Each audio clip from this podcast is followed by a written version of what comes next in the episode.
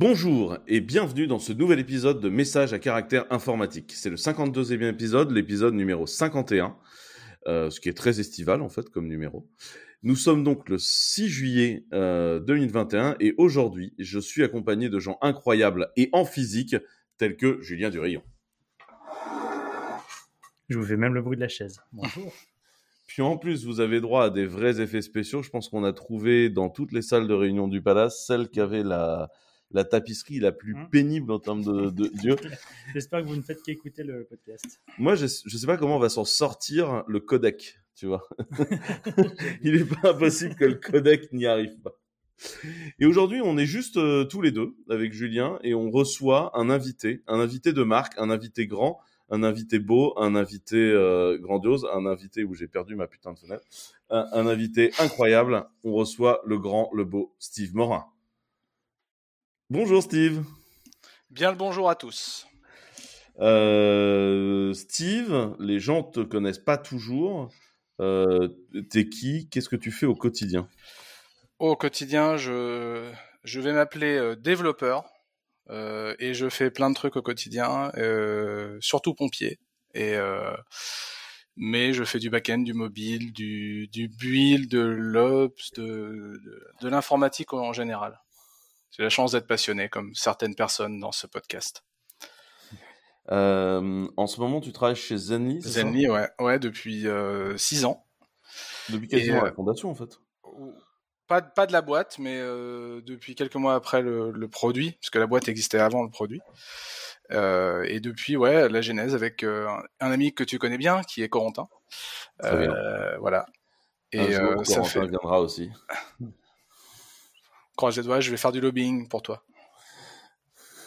Zenly, c'est le truc qui te dit où tes, co- où tes copains sont, c'est ça? Oui, alors, ouais, Zenlist, c'est euh, tout simplement pour savoir euh, où sont les gens qui comptent pour toi, enfin tes proches. Hum, Et donc, euh, obsoléter le fameux texto t'es où?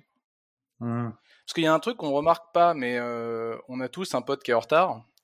Euh, bon, il se trouve que c'est moi hein, dans mon groupe d'amis. Euh, et en fait, ce qui est chiant, c'est pas d'être en retard d'une demi-heure. Ce qui est chiant, c'est d'être en retard de 30 fois une minute. Et ça, c'est insupportable. Tu sais, Mhm. quand t'es aux terrasses de café et qu'il dit j'arrive, et tu sais, chaque personne qui croise le, que tu croises au coin de la rue, tu sais, non, non, voilà.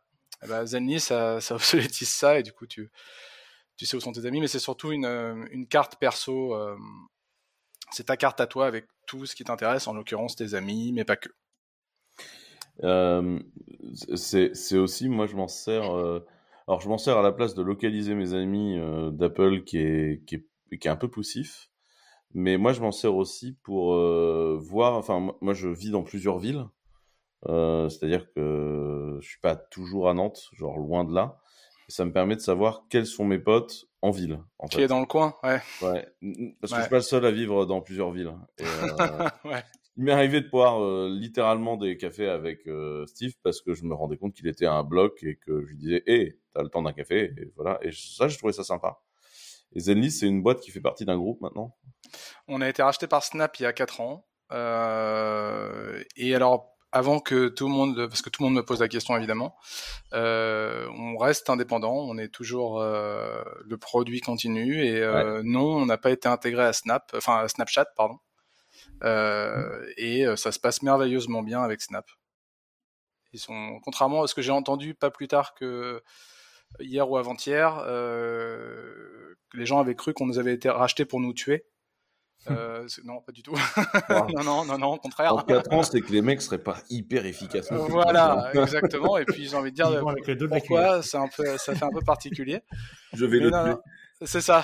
Tu sais, avec la, avec la, la cuillère. Là. Et euh, non, voilà, ça se passe très bien. Euh, ils nous aident euh, beaucoup. Enfin, ils sont très en mode, je vais pas dire grand frère, mais vous savez, genre comment on peut, voilà, exactement, comment on peut faire que vous travaillez mieux et plus vite et vous emmerdez moins sur des trucs que vous auriez pas à vous emmerder. Ouais. Et donc, donc on est très content. Voilà. Et du coup, est-ce que tu as eu des free spectacles? Des- Non, non. Figure-toi que j'ai découvert l'existence des spectacles comme tout le monde, ou peut-être euh, peut-être peu de temps avant, je sais même plus en fait. Mais non, je n'ai pas eu de free spectacles. Donc, euh, pour, euh, pour, pour, avancer un peu sur le podcast, euh, Steve, moi je t'ai connu beaucoup évangéliste Go et évangéliste Basel. Ouais, ouais. Euh, mais surtout hacker. C'est-à-dire que depuis que je connais Steve, régulièrement, il fait un truc, il s'amuse, il crée des machins. Et euh, puisqu'on va parler un peu droit et société, l'un des trucs que tu avais fait qui m'avait fait vraiment hurler de rire à l'époque et que j'avais trouvé super cool, c'était euh, euh, tu avais pris le code civil français et tu l'avais foutu dans GitHub. Ouais. De nous parler de ce truc-là qui était un peu, euh, enfin qui était pas un peu, qui était très amusant?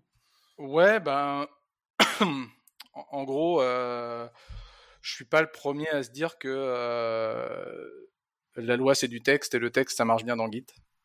Euh, et donc un, jour, euh, j'avais, enfin, voilà, ça, ça, ça, me traînait dans la tête quoi, et, et un jour j'avais du temps, enfin j'avais fini un projet un peu en avance quoi, et euh, en l'occurrence une, release d'un autre projet euh, que tu connais aussi, rapport euh, des films, et euh, je me suis dit tiens j'ai une après-midi je vais je vais faire ça, et euh, j'ai du coup fait un scrapper à l'arrache de Légifrance quoi, euh, dans le temps. Et, et j'ai généré à coup de git moins, enfin tu fous Légifrance, tu fous un, un truc qui fait du markdown git add -a et puis euh, git push et en avant quoi. Mmh. Après il y a un peu de bricolade pour les pour les dates parce que tu veux un peu euh, faire ça un peu un peu propre quoi, que ce soit stylé, de voir le commit en 80 et des poussières, enfin ce que tu veux. et euh, et j'ai fait ça et le lendemain mon téléphone, euh, enfin je l'ai pushé, j'ai fait un tweet et le lendemain mon téléphone a vibré euh, parce qu'à l'époque Twitter ne te batchait pas tes notifs en fait. Donc tu avais mmh. vraiment un event, une notif quoi. Ouais, c'est assez vieux ce projet-là, je sais pas ça. Ouais, 2013. 2013. Ah, c'était autour de la loi euh, du mariage pour tous. Ah et, euh, et c'était très fun euh, bah, de voir que ça prend et de voir qu'en fait, euh, euh, mes fellow développeurs se retrouvent intéressés par un sujet qui est la loi. Quoi. Et en fait, on, se rend compte que la loi, c'est au sens propre du code, pour les humains, mais du code. Quoi. Et, du coup, c'était très très chouette de voir bah, l'engouement si je puis dire, civique du truc, c'est-à-dire on n'est pas dans le, c'était pas cynique en fait, mine de rien. Euh, et bah, ça a été très chouette puisqu'après j'ai décliné le truc à tous les autres. Enfin, j'ai essayé un peu de le bricoler, de le professionnaliser un minimum, quoi. Et il y, a eu pas mal, j'ai fait pas mal, de rencontres à l'époque là-dessus. Je me suis retrouvé à l'Assemblée nationale et tout. Parce que contrairement à ce qu'on croit, euh, les, gens de l'Assemblée, en particulier euh, les gens de la commission des lois, étaient hyper intéressés. Euh... En fait, ça, ça, pose une rupture épistémologique parce qu'en fait, aujourd'hui, la loi, c'est du happen only. Et en fait, t'ajoutes et en fait, toutes les lois sont valides. Et en fait, les modifications, en fait, la, la, la, notion de projection du texte comme étant un état stable, euh, si on voulait, de, de si, si, on, si on considère que chaque loi va agir en CQRS, si vous voulez, en, en événement de modification du ouais. texte, en ouais. fait, la, la, projection n'est pas valide. Euh, c'est pas c'est pas ça la validité en fait. Ce qui est, ce qui est la loi, c'est le log en fait. Mmh. Et le, le, log en fait, il est très difficile à lire, c'est extrêmement pénible. Et, euh, et, en fait, c'est extrêmement pratique. En fait, la loi, elle a été écrite sur du parchemin, quoi. Et du coup, la modification, c'est pas. Euh... Enfin, c'était pas le plan, en fait. Enfin, voilà. Non, mais as, as, tu as un petit peu une idée euh, enfin moi, ça m'a donné une idée de ce que nous, entre guillemets, nous les, les devs, quoi, comment on aurait pu mettre en forme nos idées, notre façon de penser il y a 200 ans, tu vois. Euh, t'as as vraiment les mêmes concepts de dette, euh, de genre ouais mais là il y a de, bugs, de d'exploit, de, enfin tu vois, c'est je prends des termes un peu modernes, mais tu retrouves, tu transposes exactement ça dans la loi et c'est assez étonnant enfin de conditions, etc. Avec la différence, c'est que l'interprétation est humaine et donc elle est orientée euh, pour être lue et interprétée par les humains, donc euh, avec tout le spectre de, nuances que tu peux donner, quoi. Mais euh, c'est finalement assez, enfin c'est bien fait, hein, encore heureux. Et c'est beaucoup moins à l'arrache qu'on ne le pense. Alors nous, ça nous paraît un peu archaïque, mais il faut bien imaginer que, enfin après je dis ça en tant que technologiste, hein, mais notre discipline, elle a 50 ans quoi. La loi, ça, enfin je dis 50 ans, on pourrait faire de la sémantique, mais la loi, ça, c'est des millénaires. Et la loi, au sens tel qu'on le voit, elle, n'a pas besoin de, de machines pour le pour l'appliquer quoi. Elle a besoin juste de nous. Et ça, c'est un petit peu, c'est intéressant comme approche. Ouais, mais je pense que tu vois aujourd'hui la technologie pourrait avoir, je pense, un impact sur la lisibilité absolument. du process de création légale. Aujourd'hui, il en a, la technologie n'a pas encore l'impact qu'on voudrait. Enfin, tu vois, l'impact le plus prégnant, je pense, c'est euh, les réseaux sociaux et l'hystérie collective, euh, ce qui n'est pas nécessairement la partie la plus, la plus pertinente. Et je, pense qu'il y aura un vrai truc à faire de la, du premier pays qui, comment, qui, qui se dirait on va, on va mettre en forme le législatif euh, dans un monde mouvant. Et, effectivement, je pense que euh, dans Git, on a quasiment tout ce qu'il faudrait et ça aurait du sens. Et pourrait imaginer des votes extrêmement précis. On pourrait, on pourrait imaginer quelque chose d'assez transparent euh, et d'assez beau en fait.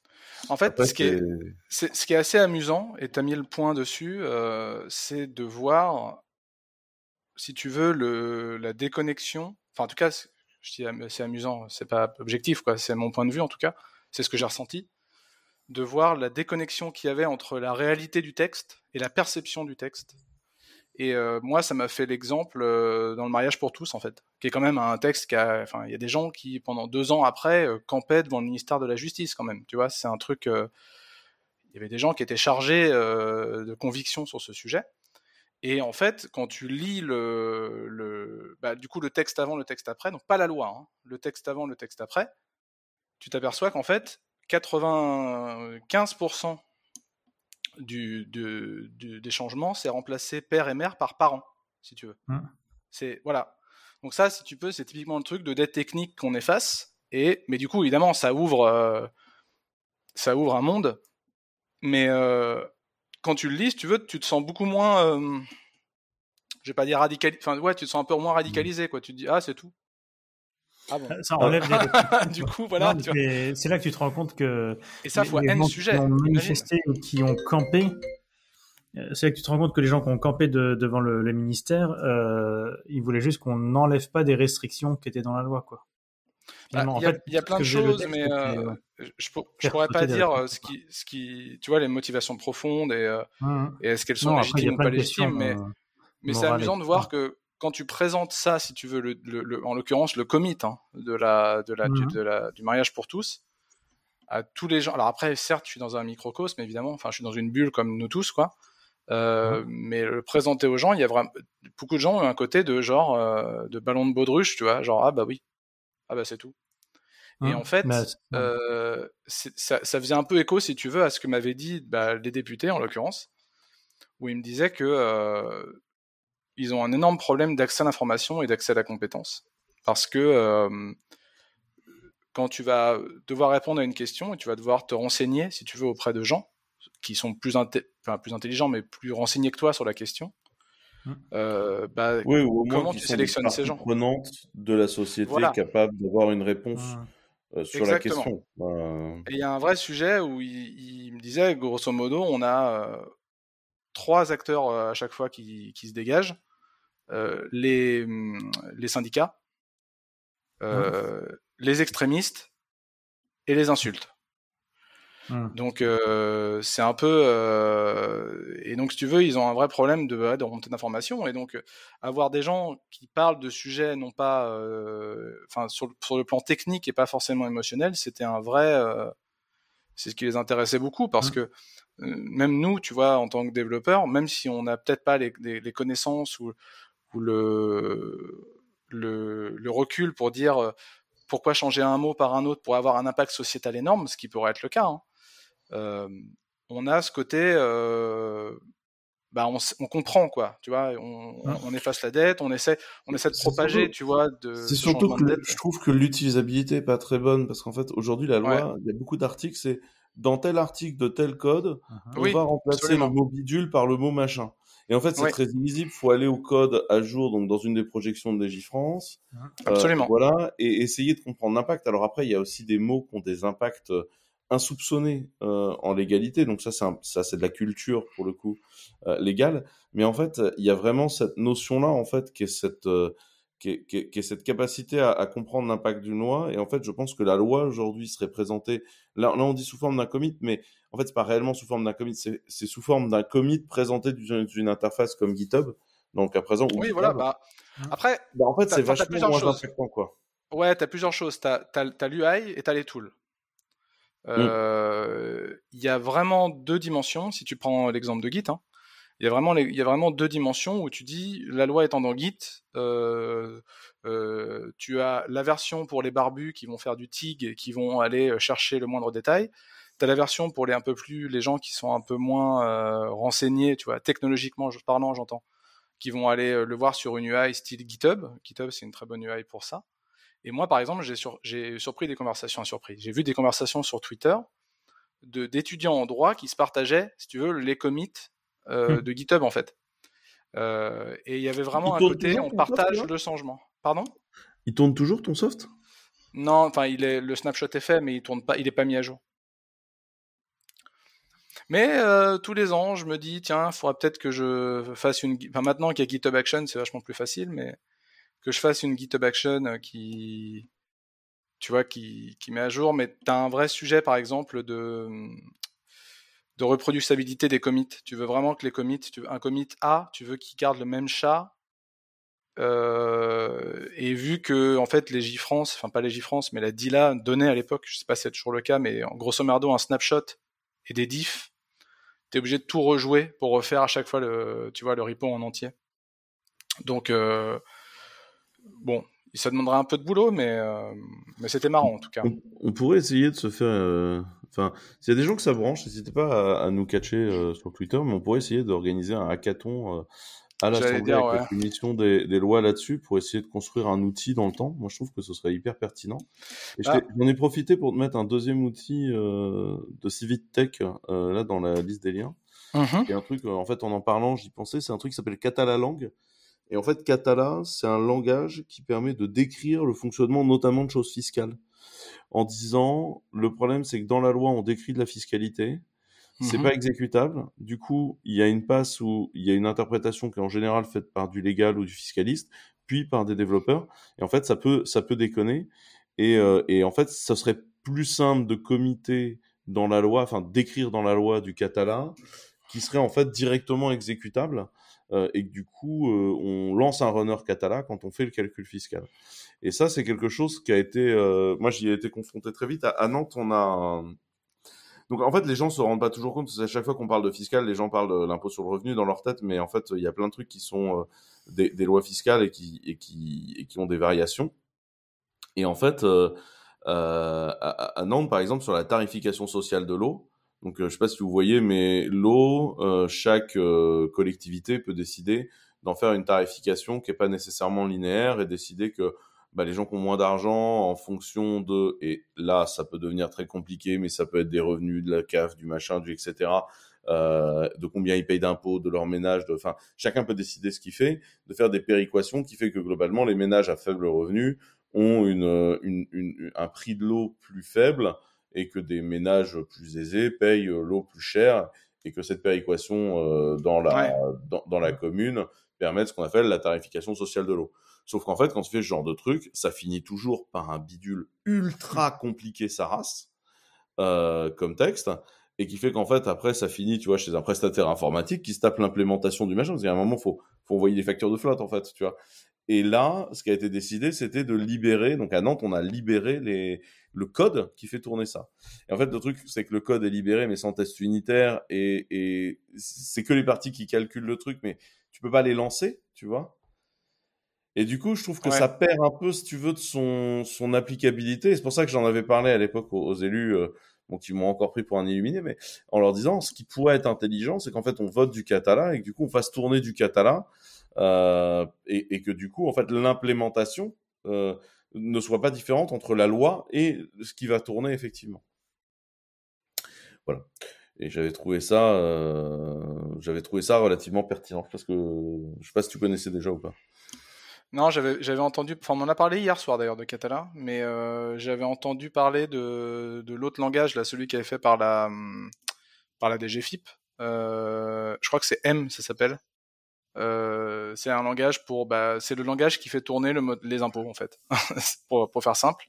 Et ils ont sorti un transpiler C, je crois.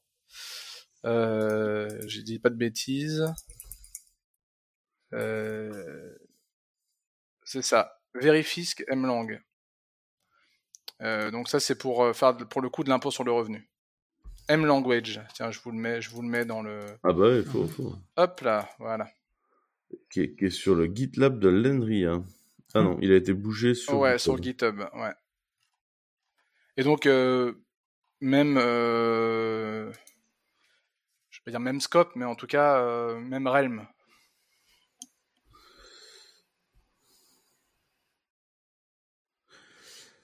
Voilà, donc ça c'était notre petite partie. Euh, parlons des expériences de Steve et parlons Civic Tech. Si c'est des dossiers qui vous intéressent, euh, n'hésitez surtout pas. Et tant qu'on était en Civic, euh, j'en profitais pour vous lâcher cette petite tribune Don't Kill French Tech qu'on a publiée euh, initialement dans Le Monde. C'est un peu une réponse. Donc c'est avec quelques copains, on a écrit ça en disant. donc l'État a, édicté ce qu'ils appellent leur doctrine cloud. Et en fait, dans leur doctrine cloud, le grand truc était de dire, bah, on va pas faire de software, euh, puisqu'on est mauvais en software en France. Alors déjà, j'étais là, genre, première nouvelle. Euh, on nous pique des ingénieurs software dans le monde entier, genre, d'où est-ce qu'on est mauvais? Euh, Comme on est mauvais dans le cloud, on n'a qu'à licencier les technologies de Microsoft et installer Microsoft Azure chez Orange, et puis, bah, bah voilà, on est bon, on aura du cloud souverain, quoi. Et en fait, moi, mon approche était de me dire, euh, au-delà du fait que je suis pas nécessairement ultra d'accord avec cette approche-là, euh, enfin, pour des raisons relativement simples, hein, je fais par exemple les euh, mais au-delà de cet intérêt-là, mon point était de dire, je, je, je comprends pas tellement comment vous voulez construire après une industrie du futur là-dessus. C'est-à-dire qu'en fait, en tant que développeur, si on te dit, bah, à partir de maintenant, tu vas faire juste de l'intégration de briques faites par d'autres, et à la limite, euh, dès qu'on peut, on fait du no-code et puis ça ira bien, quoi. Euh, c'est pas très enthousiasmant en fait comme discours. Et donc après, pour garder des profils pertinents euh, comme celui de Steve, qui a fait gagner beaucoup d'argent dans la French Tech, euh, euh, parce que le rachat de Zenly, c'est un très beau rachat. Ça va, ouais. Est-ce que c'est motivant en tant que développeur de se dire, bah maintenant, bah en fait toutes les technos pertinentes, tous les trucs compliqués, ils seront faits ailleurs, et puis bah vous, vous êtes prié de faire de l'intégration, quoi. Ça dépend, enfin, ça dépend ce que tu appelles intégration et trucs pertinents, mais euh, moi, si tu veux, le, le, ce côté, enfin, tout ce débat cloud souverain, je me sens un peu euh, en dehors, quoi, euh, dans le sens où, enfin, disons que j'ai moins d'intérêt déjà que toi, évidemment, mais, enfin, que vous, pardon, évidemment, mais mais moi, si tu veux, enfin, mes problématiques quotidiennes, elles sont à 10 000, 10 000 bandes de ça, quoi.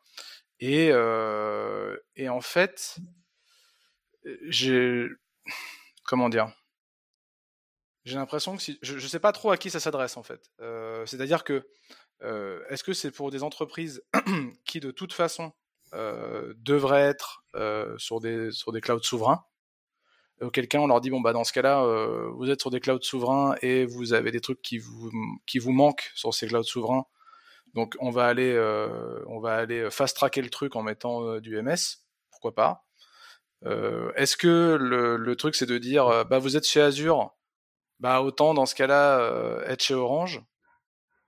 Parce que c'est pareil mais en même temps c'est pas pareil il euh, y, a, y, y, a, plein de sujets comme ça où je, je me demande en fait euh, quel est le ouais quelle est l'audience quoi. Moi moi personnellement j'en fais pas partie. Enfin j'ai pas l'impression d'en faire pas l'impression d'en faire partie parce que euh, bah tout simplement moi j'utilise des trucs qui me font kiffer et des trucs qui résolvent mes problèmes enfin qui résolvent mes problèmes. C'est à dire que dans enfin ce que je veux dire c'est que dans une dans une dans une mécanique de start-up euh, l'outcome c'est la vie ou la mort quoi. Donc, ah ouais, mais ça, en fait, on est, des, tu vois? on est complètement d'accord. Mais en fait, moi, je suis pas. Euh... Moi, mon approche du cloud souverain n'est pas de dire aux gens vous devriez utiliser du cloud français. Je... Moi, mon approche est de dire genre comment voulez-vous garder de la R&D pertinente en France et des ingénieurs pertinents en France si la seule future qu'on leur dit c'est de dire bah dès que ça deviendra sérieux on achètera à l'étranger tu vois? Et du coup, est-ce que pour autant, on n'a pas déconné suffisamment fort pendant plusieurs années pour faire des plans de contention là tout de suite? Si, certainement. Est-ce que pour autant, c'est ce qu'il faut faire là tout de suite? Tu vois, je pense que c'est, c'était pas nécessairement la bonne déclaration à faire. Euh, et, euh, et, je, et, je, pense que si tu veux, ce qui est important, c'est qu'on puisse dire à des développeurs aujourd'hui, si vous restez bosser dans des boîtes françaises, il y a un avenir pour vous. Il y a, il y a un avenir en tant que développeur à faire de la, à, bosser dans des boîtes en France. Si, si tu prends le, on va dire, si, si l'enjeu, je pense, hein, c'est, euh, de le, les cerveaux, quoi. Euh, clairement, oui, il y a de quoi faire plein de trucs en France. Euh, et à commencer aussi par avec, enfin, ce qui est annoncé sur le cloud souverain est pas, enfin, à mon sens, pas, pas incompatible, puisque de toute façon, le but, c'est d'avoir le customer. Après, une fois que tu l'as, à service équivalent, pas de changement de code ou pas de migration, si tu veux, le truc fonctionne, quoi.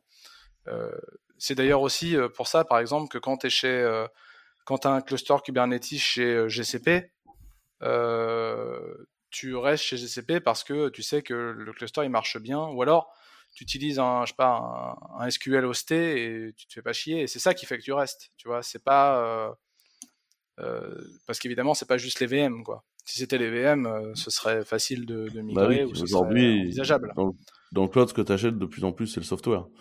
Et, et, et clairement, c'est de plus en plus la, la, stack software. Et quand on dit, bah, du coup, c'est cette partie-là du marché qu'on va larguer aux autres. es là, mais non, pas du tout, les gars. C'est là qu'il y a de l'argent à faire et en plus, on a plein de développeurs. Donc, euh, au contraire, c'est ah, ça qui sauf, Alors, sauf si peut-être le l'autre outcome, c'est de, de trop gêner le truc et, euh, et d'y aller brique par brique, quoi. J'en sais rien. Hein. Je t'avoue que je, je connais pas, euh, j'ai pas de, de contact au ministère, mais mais sinon, si l'enjeu c'est d'y aller brique par brique, euh, ça, ça pourrait faire sens. Je sais pas à quel point, si tu veux, une fois que tu es loqué chez, chez MS. Alors Teams, ouais, Teams, je vois bien. Euh, enfin, quand tu es chez Teams, tu es chez Teams, quoi. Euh, mais, cela dit, même combat quand tu es, sur Google Apps ou quand tu es sur. Euh, je sais pas l'équivalent chez. Non, il a pas d'équivalent vraiment chez AWS, mais. Mais, ça, c'est une partie du truc. Et je vois bien aussi chez GCP euh, le fait d'avoir euh, tes identités euh, Google Apps bindées sur le machin pour ta team. Mais bon, ça n'empêche pas les gens d'avoir du Google Apps et de faire du AWS. Donc je suis pas sûr que ce soit un vrai truc. Par contre, je, me dis, tu vois, en, voyant bah, la liste, tu vois, même, même, même Clever, il y a, y, a y a, un sujet d'offre, peut-être d'offre, de perception de l'offre euh, et d'écosystème en fait, tout simplement.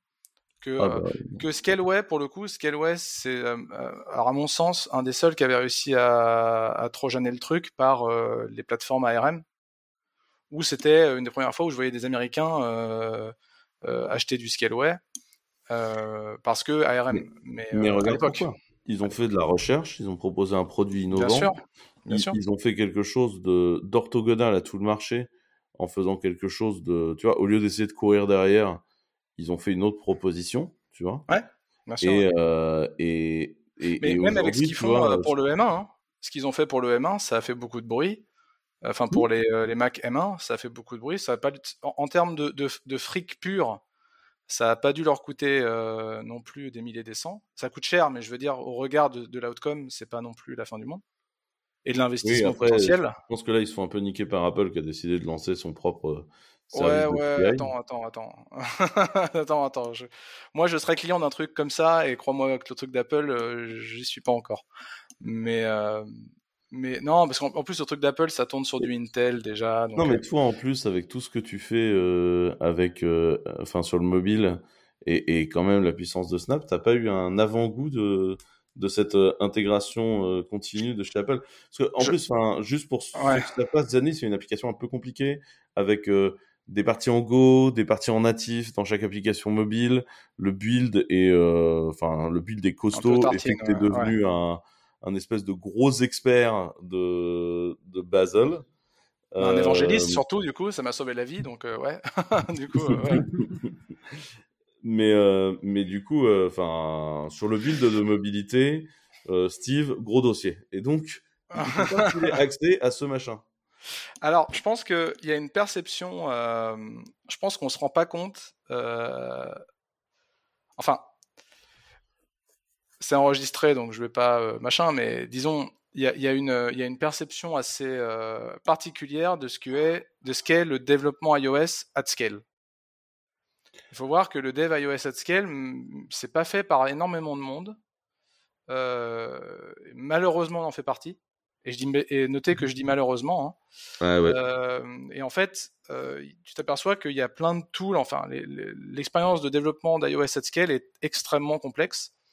Et tu t'aperçois que pour faire simple, c'est la bite et le couteau. Et c'est la bite et le couteau que tu t'appelles Snap, que tu t'appelles Lyft, que tu t'appelles euh, Pinterest, Uber. que tu t'appelles Uber. Et j'ai été, hein, j'ai été, euh, j'ai été chez Lyft. Il y, a eu un, euh, il y a eu un article ou un thread il y a pas longtemps, grandiose d'un des ingénieurs euh, de, de, de, Uber qui parle de, de la, de, du, du, massacre que ça a été. Ouais, c'était un thread, c'est bon, je l'ai retrouvé. Il va, ah, il, il, raconte toute l'histoire du, du build, du build, du build où euh, ils ont tout migré en Swift. Ils étaient les premiers à tout passer en Swift. Ouais, ouais, je me souviens. Et, et ils ont payé mais hyper cher cette, enfin, ils ont essuyé des des, des plâtres genre vraiment, vraiment violents. Ah oui, non, mais c'est. Je te dis, quand, quand, tu rentres dans des data centers, euh, enfin des data centers, non, je dis des data centers, mais c'est pas ça du tout. Euh, dans des grosses boîtes de la Silicon Valley, et je dis des grosses boîtes, hein, des grosses boîtes en dizaines de milliards, hein, et que tu vois en fait, euh, bah, t'ouvres une porte, tu vois, d'une pièce qui fait, je sais pas, 20 mètres carrés, et t'as des iPhones, tu vois, branchés sur des Mac mini, branché sur des racks, tu vois. Et le truc est fait sur des étagères Ikea, tu vois. Et ça, ça, ça fait tourner toute la CI, les tests de boîtes en dizaines de milliards, tu vois. Ouais. Et donc, euh, et donc les gens vont dire non Snap, non non mais je parle pas de Snap là, hein, je parle d'autres boîtes. Euh, mmh. euh, et je l'ai vu de mes yeux et, et avec des gens d'autres boîtes qui valaient elles-mêmes des dizaines de milliards qui étaient venus visiter parce que c'était le state of the art. Ouais, avec tout le monde qui se prend la ouais. même tronche.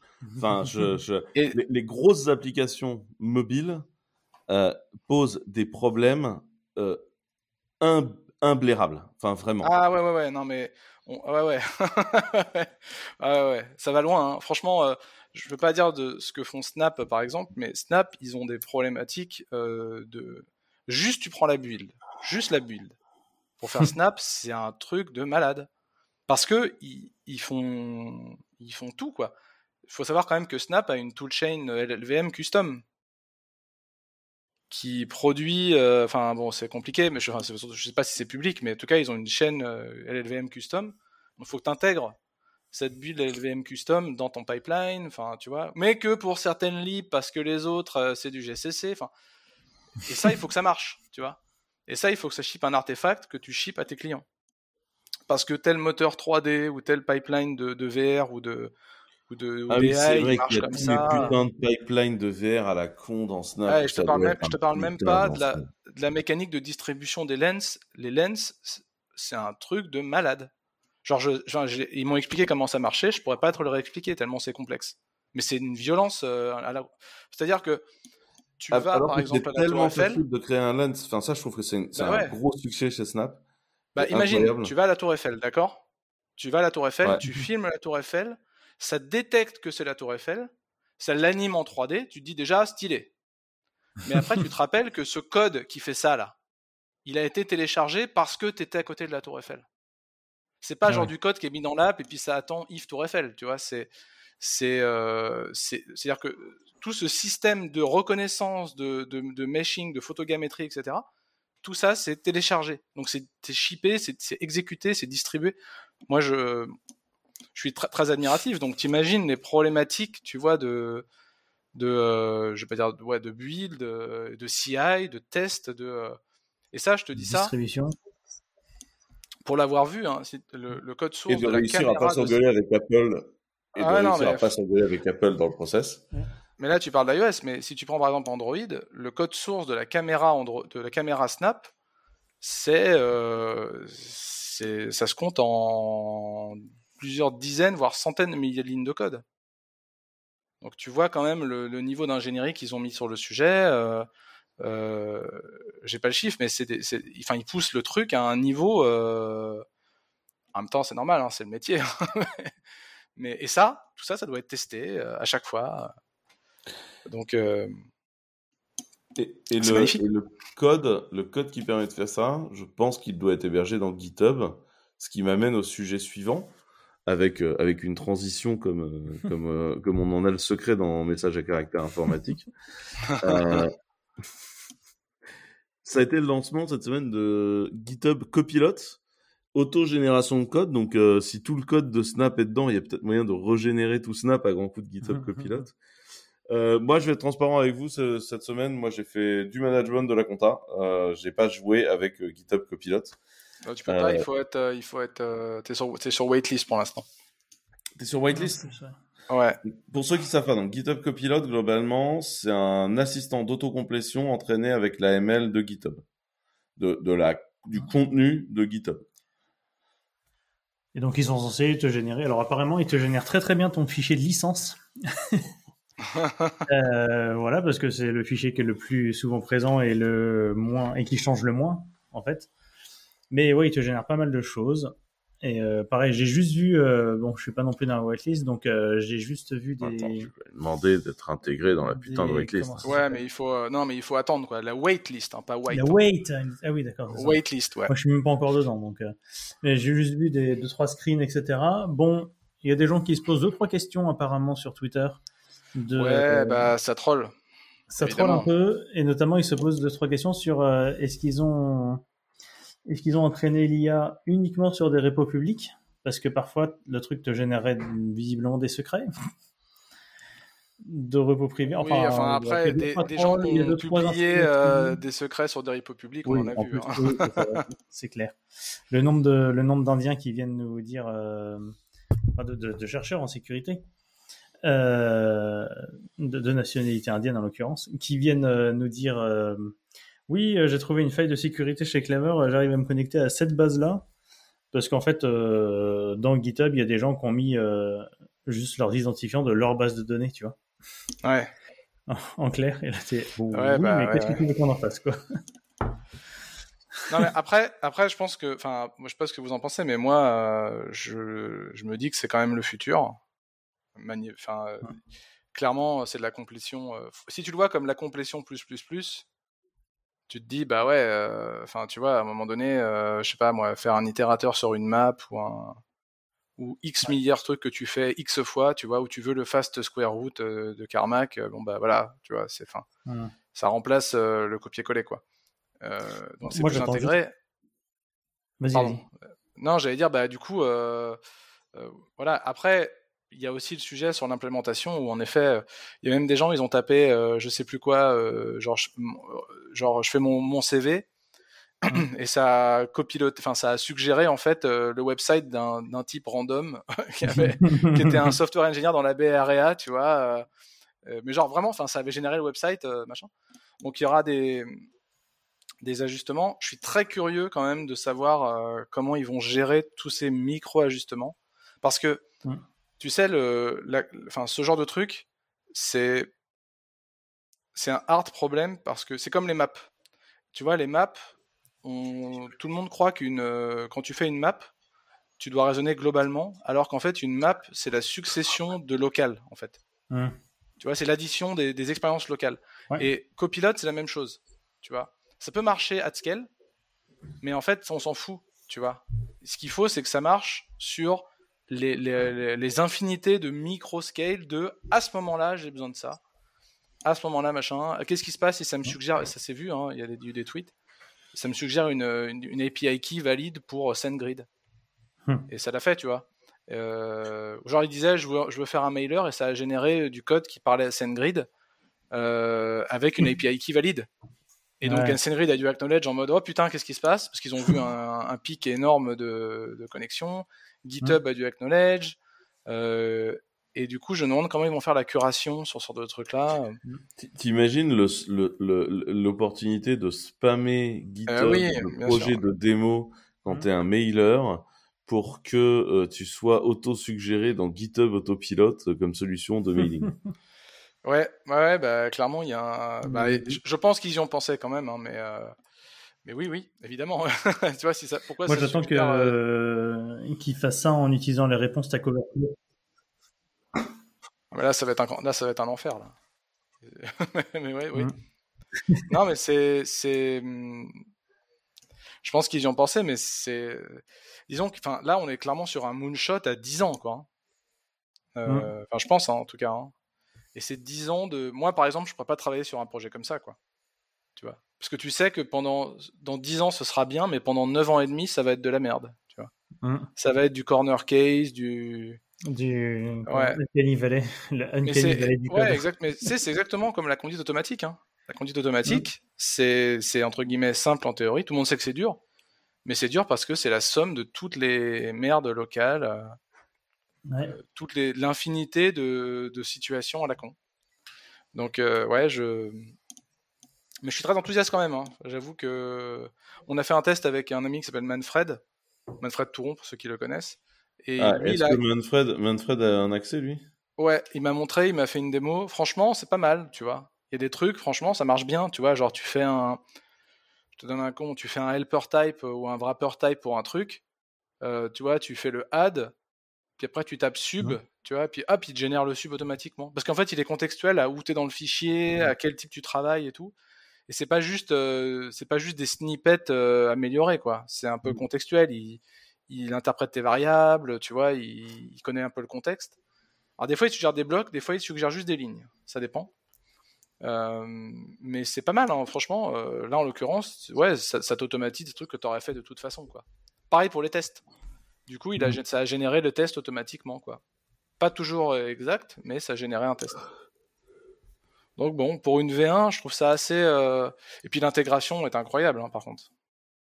Ouais, ça, on, y, je veux dire, enfin ça, on, on enlèvera pas. Hein, c'est très fort. Hein. C'est tab tab tab. Donc euh, bon. Je pense que maintenant qu'on vient de parler d'un très nouveau soft, euh, le mieux ce serait qu'on parle d'un soft un peu plus ancien. Je te vois faire euh. les transitions du coup parce que je vois dans le document. je te vois le truc en live.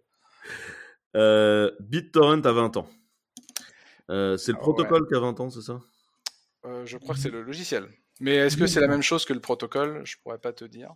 En tout cas, c'est le 20 ans du poste de Bram Cohen qui dit euh, voilà, enfin c'était le 2 juillet, mais qui dit voilà, j'ai implémenté BitTorrent.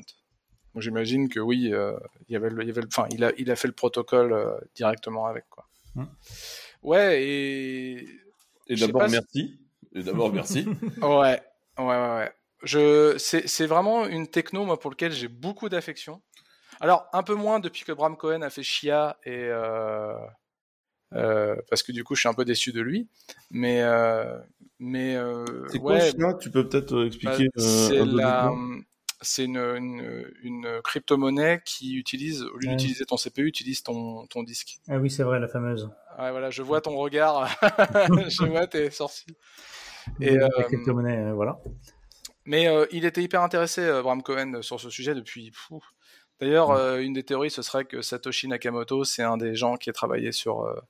je ne sais plus comment s'appelait ce projet, je crois. Mojo, ouais, c'est ça. Mojo Nation. Mais bon, bref, parce que c'était un proto de crypto-monnaie, tu avais des, des, coins et du coup, bref. Et non, et je trouve ce que je trouve admirable dans BitTorrent, c'est que ça montre la puissance des systèmes décentralisés, quoi. Euh, mmh. C'est-à-dire que c'est un truc qui quand même a été activement euh, attaqué euh, depuis que ça existe. Mmh. c'est non seulement toujours vivant, mais ça, ça ne fait que croître de plus en plus. Et, même le point de faiblesse du truc qu'est la DHT tient plutôt bien en fait. Tu parles des bootstrap nodes, parce que la DHT en elle-même, oui, ouais. Ou alors, juste peut-être pour expliquer pour ceux qui savent pas, la, la DHT, c'est donc ce qu'on appelle une distributed hashtable. Et l'idée, c'est de pouvoir euh, avoir une, bah, une, une, hash table euh, complètement décentralisée. Sauf que, et donc les nodes s'échangent, euh, en fait, donc il y a un espace de clé qui est divisé et chaque node a un bout d'espace, quoi. Et du coup, ils peuvent se, et en fait, tu peux itérer de node en node pour aller chercher ta clé, enfin, le ou les nodes qui contiennent la valeur de la clé que tu cherches. En l'occurrence, c'est basé sur une implème qui s'appelle Kademlia qui était utilisé par euh, eDonkey. Je crois que c'était le premier réseau qui Hmm. s'en servait. E ED2K, Mhm. c'était avec. Oui. Et, euh, et en fait, le, comme tout DHT, il faut bien que tu rentres. Pour, euh, donc il te faut au moins un node. Et donc tu dois bootstrapper ta DHT avec, euh, avec les nodes. La bonne nouvelle par contre, c'est que tu le fais qu'une fois. Une fois que tu as parcouru un peu machin, tu, enfin en tout cas BitTorrent garde son state. Et donc il, te Mm. suffit de un node pour redécouvrir tout l'ensemble en fait. Mm. Donc en théorie, je suis d'accord avec toi, mais en pratique, ça marche. Ah ouais, non, mais moi, je. Enfin, ça marche dans le sens où c'est très dur à, à couper. quoi. C'est même pas coupable d'ailleurs. C'est c'est hyper balèze à couper. Moi, je trouve ça d'une grande, euh, enfin, d'une, euh, d'une, grande fiabilité aujourd'hui. Je suis, j'ai pas de problème avec ça. Et nous, on l'utilise beaucoup chez Clever. C'est comme ça qu'on distribue nos images. Je te Euh. vois faire la transition. Non, non, non, euh, Non, on pourrait, on pourrait. Ouais, on pourrait. Bah, bah, en fait, après- on a tous eu beaucoup d'expérience avec euh, avec euh, BitTorrent. Toi, c'est c'est bien toi qui avais fait euh, la clé HDMI avec Popcorn Time dedans?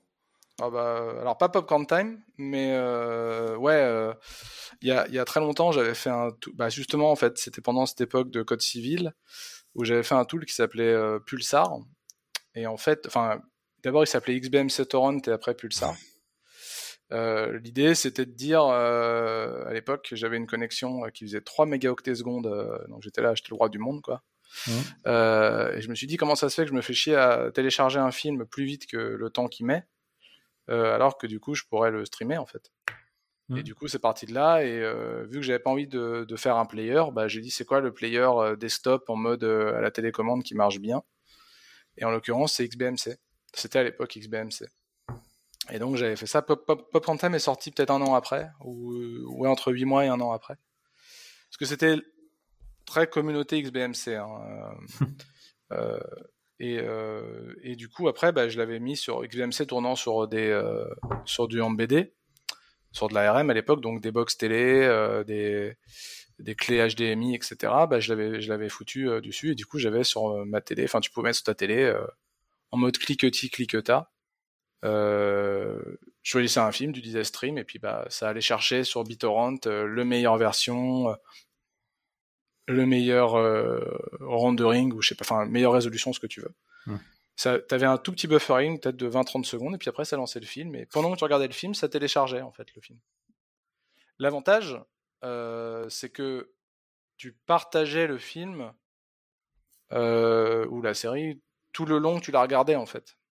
Hmm. Donc pour le Mhm. réseau en lui-même, c'était un net positif malgré le fait que tu streames. Parce qu'il faut savoir que BitTorrent, ça marche sur le principe que tu télécharges de manière aléatoire les blocs. Et c'est comme ça que du coup, ça se ça scale. Quand tu fais en séquentiel, ça fout la merde du coup, parce que tout le monde, euh, t'as des hotspots. Mais en Mhm. vrai, il y, avait des, hum, des papiers scientifiques qui montraient que c'était pas vraiment un problème. Parce que tu as quand même une distribution temporelle et puis parce que tu as des, des randomness qui font que ça passe en fait et aussi parce que le fait que avant d'être juste un sale leacher où tu télécharges et tu, tu supprimes et tu voilà là bah, pendant 2-3 heures en fait tu partages et donc du coup euh, ton, euh, ton ratio est meilleur quoi Euh, donc pour le réseau c'est meilleur puisque tu as une distribution temporelle encore une fois et donc donc voilà et je trouve ça ouais BitTorrent du coup depuis cette époque j'ai une grande euh, attachement à BitTorrent parce que c'est un truc qui a été attaqué euh, massivement et qui bah, marche toujours. Mm. Il marche toujours très bien. Et qui est utilisé en dehors euh, de la version film en fait. C'est utilisé d'abord pour balancer des assets et aussi notamment les distribs Linux, etc. Machin.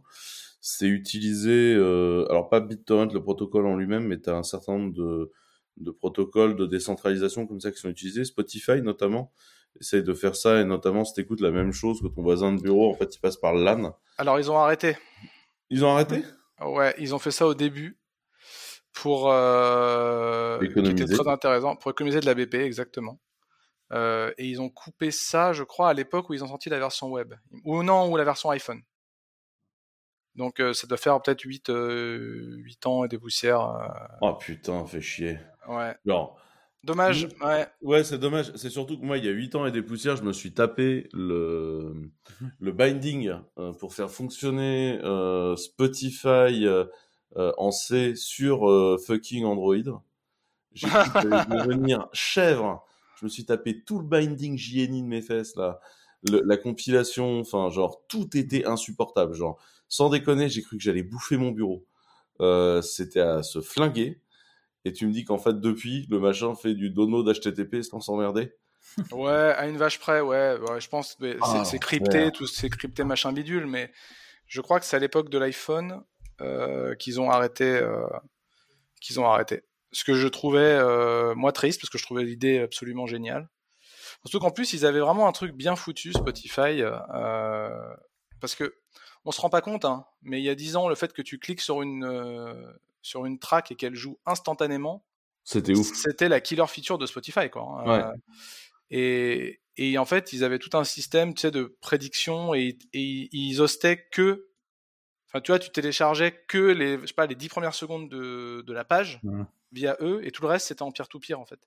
Du coup, en fait, les 10 secondes, mais c'est, quand ils pensent, c'est genius parce que les 10 secondes de, de démarrage de la, que tu avais déjà sur ton disque, du coup, prêt à jouer, ils te laissaient le temps de bufferiser la suite, de bufferiser la suite, en fait. Et, euh, moi, j'adore ce genre d'approche, tu vois, hyper symbiotique, en fait, euh, entre l'expérience et la tech et, euh, et même l'archi, parce que du coup, ça marche merveilleusement bien en fait. Enfin, à l'époque, c'était quand même révolutionnaire. Aujourd'hui, on, c'est, given, mais. Euh, mais ouais, ouais. c'est des, des, use cases quand même qui existent de, de sharing de data. Je, je savais pas qu'ils avaient arrêté. Euh, je sais que ça a été fait en partie aussi par les gens de chez euh, Dropbox, euh, qui, ah ouais, probable, qui à une époque te permettait de synchroniser en LAN en fait, il s'était rendu compte que les gens se servaient de Dropbox comme un partage Windows, en fait. ouais, au boulot, ouais, bien sûr. Et que du coup, ça c'était cool. Et après, euh, c'est une feature qui a été ajoutée dans, dans S3 et qui a été supprimée. J'ai lu ça il y a quelques jours et j'en étais ah, merde, c'est vrai? extrêmement triste. Mais en fait, ah, pour chaque clé S3, tu pouvais downloader un, torrent. Un torrent. Et en fait, euh, j'ai toujours trouvé cette feature fascinante. J'avais, j'ai toujours eu envie de m'en servir. Et en fait, euh, elle a été supprimée avant que je m'en serve. Alors je m'en fous, dans Cellar, on peut décider de la garder, parce que nous, on est des punks. Mais... Euh... Alors c'est marrant que tu dis ça, parce qu'il y a, y a, peu de temps, je parlais avec euh, Steren, euh, tu vois qui c'est, Steren Giannini? Ouais, voilà, et bah, tu sais pas si tu sais, mais. Peut-être dis-le pour les autres parce que. Pardon, bah, j'allais dire, ouais, il est, c'est le product manager de, de Cloud Run ancien, euh, je, ne sais pas s'il était CTO, mais en tout cas ancien de chez Josh Fire pour ceux qu'on connu à l'époque, boîte parisienne. Et donc il est, euh, il est euh, product manager de de, de, Google Cloud Run. Et je me suis dit, est-ce que ce serait pas possible de refaire un, bah, c'est ce qu'avait fait S3 si tu veux, mais avec Cloud Run en fait. Où, du coup tu tu as une sorte de tracker tu un tracker euh, qui, qui des assets euh, sur Google Cloud ou sur euh, whatever. Parce que quand tu penses, en termes de coût de distribution, c'est c'est chambé. Mais Torrent n'a jamais eu malheureusement d'intégration first class first class dans le dans le, dans le browser quoi. Donc forcément, je crois qu'il y a je a que Opera qui qui faisait ça correctement. Il le fait toujours correctement, Opera. Il le fait toujours correctement. ça bah, dépend de quelle édition Opera. Tu sais, Opera, il s'éclate à faire des éditions ouais. genre il y a l'édition gamer, l'édition bidule, l'édition machin. Ouais. Et, euh, et en fait, ils strip, ils font des éditions euh, d'Opera et dans les éditions d'Opera, ils collent des features comme par exemple euh, euh cette capacité à, à utiliser du torrent. Ben, D'ailleurs, sur ce petit sujet, euh, si vous n'avez jamais joué avec LibTorrent, donc je, je, je, vous parle de la LibTorrent, euh, ouais. Celle en CPP machin, elle est faite depuis 2000, euh, depuis 18 ans, donc depuis 2003, quelque chose comme ça, par une seule, quasiment une seule personne, c'est Arvid Norberg, et je sais pas comment il fait pour pas en avoir euh, ras, euh, la, casquette quoi, mais il continue d'être actif, il continue de faire des releases, ils viennent de sortir BitTorrent 2.0 quand même. Hein. Donc euh, une, une, refonte complète euh, du et du protocole et du format et euh, et, de enfin de BitTorrent au sens large quoi. Il y a 8 mois je crois. Ouais. Ah bah voilà. Et l'implémentation et d'ailleurs c'est sorti parce que c'est sorti sur l'implémentation de de LibTorrent justement. C'est le c'est la, la, seule personne, enfin la première et pour l'instant la seule à qui je donne sur GitHub Sponsor parce que je suis halluciné en fait de ce type.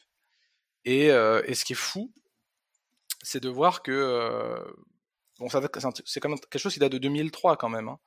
Euh, et si, pour ceux qui ont fait un peu de BitTorrent dans les, dans les détails, quoi, vous apercevez qu'il y a plein de concepts qu'on utilise aujourd'hui euh, qui existaient déjà à l'époque bien, quoi. Et le, mmh. le, truc qui me vient à l'esprit, c'est B encode, enfin le B encoding. Euh, le B encoding, c'est un encoding binaire de c'est JSON avant JSON, quoi. Ah ouais? Ah ouais, et euh, alors c'est pas c'est pas c'est un peu human readable, mais c'est de l'encoding binaire, euh, donc euh, paquet, un peu à la MSG pack quoi, si tu veux plutôt. Euh, ouais, ou un protobuf quoi. Ouais, alors non, parce que t'as t'as pas de schéma dans le t'as pas de schéma, mais c'est plutôt un peu free for all quoi. Enfin, le schéma, tu vois, c'est self describing. Et donc, tu encodes des listes, des, des ints, des strings, du data, de, des, des, des dictionaries et tout. Et ça existe depuis ever, quoi. Enfin, c'est le format de BitTorrent, quoi, et de 2003. Et j'étais, fasciné. Et là, je vous dis ça, il y a plein d'autres trucs hein, qui existent depuis, de, depuis très longtemps. Donc, ouais, je me suis, toujours posé la question pourquoi c'était encore un peu, un peu niche. Enfin, niche, pas BitTorrent, mais le, le, proto et la lib, parce qu'on pourrait faire des, trucs incroyables avec. Hein, franchement bah, euh, de façon très personnelle, nous, on s'en sert pour distribuer les images sur nos HV. Donc, toutes nos images à nous, elles sont distribuées via BitTorrent. C'est du BitTorrent des familles. Et, euh, et après, on a un autre projet euh, plus expérimental chez nous où en fait, on distribue les dépendances applicatives. Donc, en fait, tu tapes une espèce de proxy euh, qui, euh, en Node, en, en, SBT, en Maven, est capable de comprendre. Elle a tapé la dépendance applicative à côté parce qu'en fait, on, on bah, comme ah on, on, compile tout, on passe notre vie à taper les rate limits, donc on passe notre temps à aller chialer pour qu'on nous augmente nos rate limits ah. de tous les dépôts. Puis euh, les gens finissent toujours par gueuler. Et donc l'idée, c'est, on se dit, c'est plus intelligent si on en fait du peer-to-peer. Et ça, on l'a pas collé en BitTorrent pour euh, différentes raisons. Euh, notamment le fait que c'était pas très pratique en termes de perf pour des raisons. Euh, enfin, la DHT nous arrangeait pas tellement en termes de perf. On a plutôt intérêt à avoir euh, trois serveurs maîtres dans lesquels on sait où sont les choses et dire aux gens où aller les downloader. C'est, enfin, c'est plus, c'est plus pertinent dans notre cas. Et en fait, on fait du libp2p là-dessus. Ah oui, ouais. qui fait partie, tu sais, du gros projet de. IPFS. Ouais, IPFS, ouais. Interplanetary euh, File System pour ceux qui ne connaissent pas. Très bien, l'IP2P, euh, très très bien. Ouais. Autant Interplanetary File System, je trouve ça un peu pénible d'utilisation. Je suis pas complètement convaincu encore par le soft dans son expérience utilisateur. Autant l'IP2P, c'est ouf. Voilà. Ouais, ouais, c'est pour ceux qui connaissent pas, euh, c'est pour faire. En... Tu, tu, parles aussi de... quand tu dis l'IP2P, tu parles de l'overlay aussi, hein. enfin, du descriptor machin là. Ouais, en gros, on peut faire des, ceux qui connaissent pas, des, des sortes, je vais pas dire des URL, mais des adresses, quoi, qui sont absolues et qui traversent tous les trucs, qui passent par euh, peu importe quel transport. Euh, ouais, n'importe plein de transports dans l'IP2P, c'est ça qui est hyper intéressant. En fait, je pense qu'un jour, il faudrait que j'invite Manfred pour en parler, parce qu'il il est beaucoup dans ce monde du decentralize, euh, Manfred, et c'est vraiment un ah. mec brillant là-dessus. Bertie est basé entièrement sur euh, IPFS. Enfin, entièrement. Ça utilise énormément IPFS. Enfin, les protocoles d'IPFS, quoi. Pas nécessairement les, les implèmes ni le code d'IPFS, mais vraiment les Alors, en l'occurrence, euh, si, si, le code. Mais alors après, dans, dans quelle, quelle partie, tu vois, il utilise euh, Voilà. Enfin, dire, c'est pas un client IPFS, quoi. C'est un peu plus touchy compliqué que ça. Ouais, alors je veux pas dire de conneries, mais euh, ouais, il y a peut-être un peu les trucs comme ça, mais ouais, ouais, ils sont, en tout cas, ils sont très impliqués sur IPFS. Bah, ils sont impliqués dans tout ce qui est decentralized web, quoi. oui, au sens large. Ouais. Bref, c'est une idée. Je voulais qu'on note ça dans, ah. dans une émission pour inviter. Mais je crois que j'ai déjà noté Manfred, en fait. Faut qu'on invite Manfred. Mais je crois que j'avais prévu d'inviter Manfred pour la release de Bertie. Et ça, c'est le, ça, c'est le côté où potentiellement je l'invite en 2028, tu vois. non, Manfred, on ne te trollait pas. En fait, on t'aime tous, mais mais voilà. Non, en vrai, c'est hyper intéressant et vous pouvez aller voir Bertitech euh, et demander un accès à la bêta. Je sais pas si maintenant euh, l'accès à la bêta est public ou pas, mais c'est un, c'est un soft euh, que je trouve hyper cool. C'est un beau projet, ouais. C'est un, c'est un projet qui est un projet complexe. Vraiment, beau. Et, et Manfred est un mec hyper cool et son équipe fait un sacré boulot. Tiens, j'allais coller le lien de Bertie là-dessus. Et euh, ouais, donc du coup, euh, le P2P là-dessus, j'ai vu qu'on avait prévu de dire qu'en fait, euh, t'es pas les seuls à faire du peer-to-peer là-dessus, parce qu'en fait, il y a aussi un truc euh, dans la communauté CNCF qui est censé permettre de faire du, BitTorrent au-dessus de ton Kubernetes. Ouais. Ouais, ça s'appelle Dragonfly. C'est fait par Alibaba. Et alors, c'est intéressant. Enfin, moi, en tout cas, ça m'intéresse, Dragonfly, parce que ça combine deux, euh, problèmes que j'ai avec euh, Docker. En tout cas, OCI, les images, quoi, Docker. C'est, euh, un, évidemment, la distribution. Et deux, bah, le temps de démarrage, quoi. En fait, combien de, enfin, en fait, le vrai problème, c'est combien de temps il me faut entre le moment, où je fais mon cube, mon cube apply et mon container effectivement live, quoi, enfin mon pod live. Et euh, bah, on s'aperçoit que par exemple sur des sujets de CI, etc., euh, la distribution du conteneur de, enfin d'image de build, c'est un vrai problème, quoi. Si tu fais une image de build Android, c'est 4 gigas, tu vois. Si tu fais euh, entre le SDK, le NDK, etc.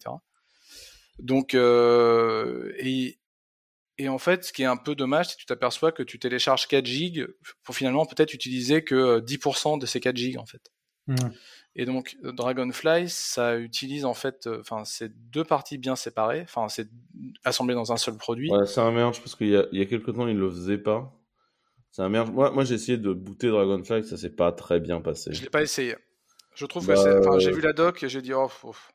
C'est ça. J'es- j'espère que ça va s'améliorer, mais C'est du Alibaba, donc t'as toute une partie de la doc qui est en chinois, Ouais. pur chinois. Euh, t'as des parties de la doc qui font référence à des bidules qui n'existent plus. Enfin, mais ça fait partie du CNCF. Donc, on peut espérer que peut-être un jour, dans un futur, euh, je sais que tu les adores Ouais. en plus, donc euh, ça, Ça ouais, mais en fait, quoi. non, mais en vrai, le, le projet m'a hyper intéressé parce qu'en fait, au, au début, enfin, quand on a retapé, il y a pas longtemps, on est passé retaper un peu euh, notre bidule en peer-to-peer, euh, BitTorrent ou. Enfin, nous, on a un bidule, enfin, le, le machin qui gère le, peer-to-peer chez nous, BitTorrent, machin, c'est un truc qui s'appelle Juggernaut. Beaucoup de code maison, c'est pas nécessairement la partie du code dans laquelle on s'est la plus excité dans notre vie. Non, ça Euh, depuis très longtemps. Voilà, et donc il y a pas très longtemps, j'étais parti m'enjailler en disant genre euh, peut-être qu'il y a mieux. Et, et en fait, on pourrait utiliser Dragonfly, même si on- à la fin on fait pas des containers, euh, tu vois, euh, diffuser des ouais, bien sûr, bien Et sûr. en fait, je suis tombé dans un truc tellement compliqué et pet beyond que j'ai fait genre oh, j'ai du travail, tu vois, genre. Le, euh, le bout de notre PT de- qui traîne depuis 9 ans, bah, il fait le taf, quoi. Après, c'est intéressant parce que tu vois, t'as as, l'aspect distribution et t'as l'aspect aussi startup, tu vois. Euh, et euh, pour ceux qui connaissent pas, ça, ça, ça reprenait un peu les, les, les principes d'un truc qui s'appelle CRFS, qui en fait permet de faire un file system virtuel sur un- une image OCI. Mm. Et donc l'idée, c'est que ton, en fait, ton container, il démarre tout de suite, en fait. Et tu vas aller pull que, effectively, les choses que tu utilises. Ouais, c'est une Alors, sorte d'overlay over hein. the network qui te permet Ouais, de voilà. limiter ta quantité d'IO. Moi, la, la dernière fois que j'ai essayé ce machin-là, en fait, factuellement, c'était quand même très pénible. Tout ton, tout ton start, en fait, ton start était rapide et en même temps, ça se mettait à laguer quand je voulais pas et ça chargeait mon CPU. Mais, euh, Alors Mais après, je bien peux pas te concept, dire, ouais. ouais. mais, euh, mais pour moi, on est quand même sur du lab, tu vois. Ouais, mais dans l'esprit, tu vois, tu te dis, bon, ouais, ça pourrait le faire quand même, hein, tu vois. euh. Alors après, il faut voir dans quelle mesure et s'il y avait des contraintes, machin. Mais moi, par exemple, pour un sujet de CI, euh, tu vois, pour compiler, euh, tu vois, une appli Android où il te faut 4 gigs, parce que tu sais, en plus, la CI, tu vas provisionner la machine. La machine, elle démarre, elle poule l'image. Enfin, tu vois, t'as 1 minute 30 d'overhead bêtement. Donc du coup, tu fais, tu fais des bricoles où tu essaies de réutiliser la machine, etc. Mais, ou de cacher en local les images ou ce genre de trucs. Euh, là, ça pourrait un peu euh, optimiser le truc euh, de manière un peu stylée, quoi, de manière intégrée, de manière propre. Donc j'ai pas testé, hein, ben, manifestement, c'est pas encore pas tout à fait cuit, mais euh, Et, et j'ai pas l'impression qu'il y a un manpower délirant dessus. C'est surtout ça, moi, qui m'inquiète. ah, alors ça, je peux pas te dire. Et je sais qu'il y a un projet concurrent chez Uber aussi. Donc il y a un projet concurrent à Dragonfly, donc qui n'inclut pas la partie euh, CRC, euh, CRFS. Mais il y a un projet concurrent à Dragonfly chez Uber. Où pareil, je l'ai testé et je suis tombé Kraken. face à un truc où, comme souvent les projets d'Uber, je sens que les mecs d'Uber s'en servent. En fait, une fois de temps en temps, il y en a un qui fait un push sur GitHub, mais dans l'absolu, euh, voilà, tu vois. Ouais, je regarde l'historique. C'est bah, Non, après, tu sais si c'est stable, si ça non, marche. mais c'est pas ça, c'est que là, il y avait un côté genre, euh, démerdez-vous et ne posez pas de questions, tu vois, genre, Ah, euh, d'accord. genre Soyez bien content qu'on le release déjà. C'est ça. Mais c'est celui que vous utilisez en interne. Ouais, mais presque. Mais en fait, chez nous, c'est lié à des bidules internes qu'on pouvait pas release et on a été coupé dedans un peu en vrac. Mais bon, ça D'accord. Ah, d'accord. Ok, bah cool. Bah, je te l'ai mis, ça s'appelle Kraken. Ouais, c'est ça, Kraken. Je me suis beaucoup battu avec Kraken. Euh, intéressant, hein, par ailleurs, mais euh, pareil, je... enfin voilà. Du coup, on est parti faire notre bidule en IP2P. En me disant qu'un jour, on intégrerait euh, les images BitTorrent dans le bidule en IP2P parce qu'on serait de bonne humeur. Voilà, c'est pour être transparent. Et ce machin-là a un peu de mal à avancer parce qu'on a beaucoup de boulot. Mais euh, Comme tout le monde, ouais. Mais ce a un- P2P m'a bien convaincu par contre. S'il y a quelqu'un euh, qui se sent de, de le faire un jour, même en startup, euh, moi je payerais pour avoir accès à une techno comme ça. hein. Je le dis. hein. Ah ouais? Ah bah, tu te rends compte, tu t'imagines, euh, tu, tu, tu- pour une CI, c'est game changer en fait. Ta CI, au lieu de mettre, je sais pas, deux minutes avant d'avoir le check ou le pas check, elle met, je sais pas, 10 secondes. Bah, yes please, hein, tu vois, yes please. Mm. Non, mais clairement. Euh, bah, puisqu'on parle de CI, un des points qui vient très souvent dans le build, parce que euh, c'est quand même un, sujet d'importance quand on fait du build. T'es quand même, t'es quand même vachement fort sur les transitions. Ah bah, je sens clair. que. C'est un sujet sur euh, de, un peu d'image immuable aussi. Tout à Ouais. fait. De, voilà. À Euh, quoi servent les points lock? Ouais. Euh, je sais pas si vous avez déjà fait du Node ou même du Rust ou même de plus en plus, je crois que Du Ruby, Gradle, mon là-bas du Gradle, du, euh, du Go, du comment il s'appelle le truc en Ruby aussi euh, Mais en a- Go, vous avez du packaging maintenant Bundler. Oh là là, ça y est, il commence. Oui, euh, commence, là. Blender, il fait du, il fait du lock euh, en. Ruby aussi.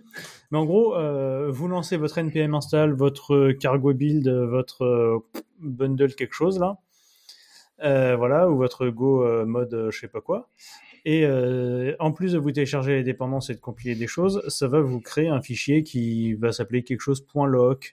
Euh, par exemple, en, en Node.js, l'article qu'on vous a mis, c'est euh, package-log.json.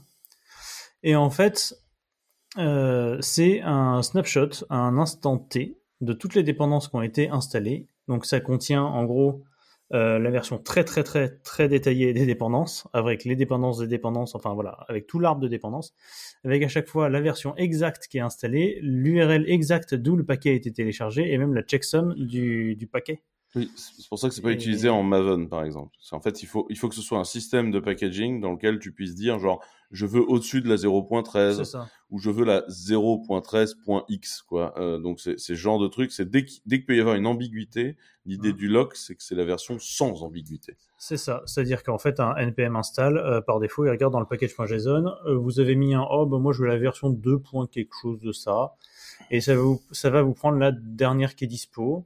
Et du coup, à chaque fois que vous lancez un npm install, bah, vous n'allez pas avoir le même résultat. Surtout, en plus, avec les dépendances transitives, vous risquez de, enfin, le résultat peut changer dans une dépendance de dépendance de dépendance.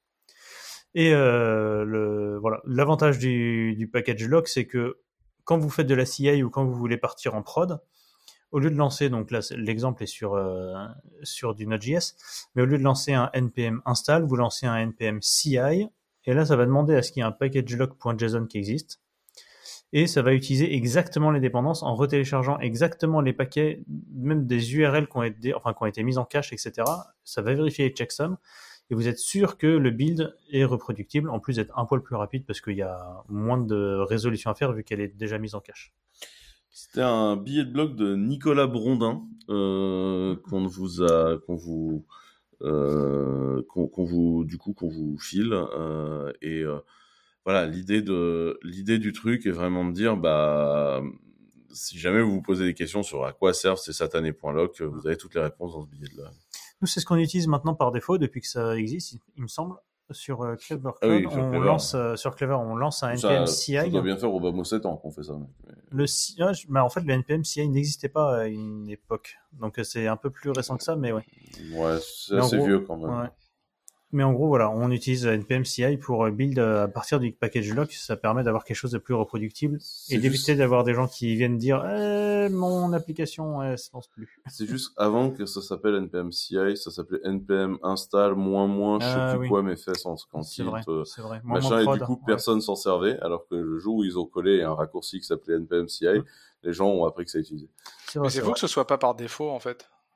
Et que la, et que la notion de euh, je veux update mes packages dans, le, dans les Mhm. contraintes que j'ai données, ce soit une action active et pas une action passive en fait. Je suis d'accord avec toi, Ouais, dans c'est ça, Cargo, je suis, dans Cargo, t'es dans le cas où effectivement il commence par regarder le point lock, et tu lui dis D'accord. d'upgrader les dépendances. Ouais. euh, en Rust par exemple.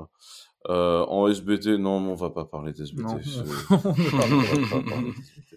En, en Go, je sais pas. En Go, de toute façon, c'est quoi? Tu faut aller sur un forum en PHPBB, downloader un truc. et- Ah, ça y est, il est parti là. Il est parti, on l'arrêtera pas. Les URL On GitHub avec, pas. les, avec les, les, les, les tags des commits euh, sont directement dans le code, donc c'est plus pratique. Exactement. Non, non, mais ouais, bah, tu fais pareil, quoi. Mais il y a le. T'as le Go mode qui euh, résolve le- tes, tes dépendances transitives et qui est mis à jour. Il n'y a pas de fichier un- .loc, t'as un fichier .sum qui vérifie les checksums. Mais il n'y a pas de fichier loc au sens euh, propre, quoi. Par contre, quand tu veux update, tu dis je veux update mes dépendances à whatever. Bon, alors, je troll, je troll. Euh, parce Mais je m'en sers plus, moi, de ça. hein. Il je y a pas longtemps, donc. euh, tapé le build de Snap, tu sais, le bidule d'Ubuntu, là, de packaging Ouais. de mes fesses, là, de Ubuntu, là. J'ai- j'ai- mes Ouais. fesses sont très impactées dans Mm. ce Et pourquoi t'as fait ça? Euh, parce savoir que, parce que moi, je tourne sous Exerbo et que j'avais décidé, je ne sais plus pour quelle raison, que j'allais installer Snap au-dessus dans Exerbo, tu Parce que vois. Flatpak ne lui plaisait pas. Ouais, je crois que j'avais décidé que je Donc, faisais en la fait- Flatpak. En fait, du coup, tu disais que tu étais dans une souffrance et tu t'es dit, pour annuler la souffrance, je vais Mhm. faire une souffrance plus forte. Ah ouais. ça. Du coup, là- ça, me- ça là, m'enlèvera l'esprit de cette souffrance-là vers une autre. C'est ça. Là, je D'accord, crois que je me suis enfoncé des clous dans la moitié de la jambe pour le plaisir. Ah, ouais, bah après. Rien que builder ce bordel de Snap, ça a été Mhm. l'enfer. Et je crois qu'à la fin, je finis par aller download de paquets Snap d'Ubuntu et me rendre compte que comme c'est du Go, euh, ouais, ça Bon. va. ça moyenne tranquillement dans son Linux tout seul. Deux, trois fichiers au bon endroit et on est, on est, on est un parti, les copains, pour quoi. faire un, un dev tout tard et voilà. Quoi. Ouais, voilà. je crois qu'on en est arrivé là à la fin.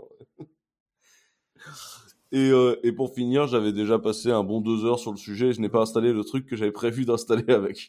Du coup, c'est deux heures euh, bien, bien dépensées, quoi. Euh, je pense que là, ouais, on- l'optimisation de la dépense relativement forte. Ouais, je, suis, je, je te l'accorde, je suis pas sûr d'avoir euh, d'avoir maximisé ce jour-là. Bon, je pense que là, on a bien bouclé sur le point lock. Je, je, je pense que tant qu'on en est sur euh, les builds euh, et la traçabilité du build, il y a une espèce de shitstorm qui arrive dans la communauté Audacity. Qui veut m'expliquer ce qui s'est passé dans la communauté Audacity? Bon, déjà, Audacity, c'est un logiciel qui permet de faire du montage audio. Voilà, voilà. Avec des gros boutons tout ronds. Avec un effet 3D. Qui n'ont pas changé depuis 15 ans. Oui, Et- qui a rendu service à quand même beaucoup, beaucoup de gens. Ouais, de ouf. Une... C'était pas une implème open source d'un autre tool à l'époque. Euh...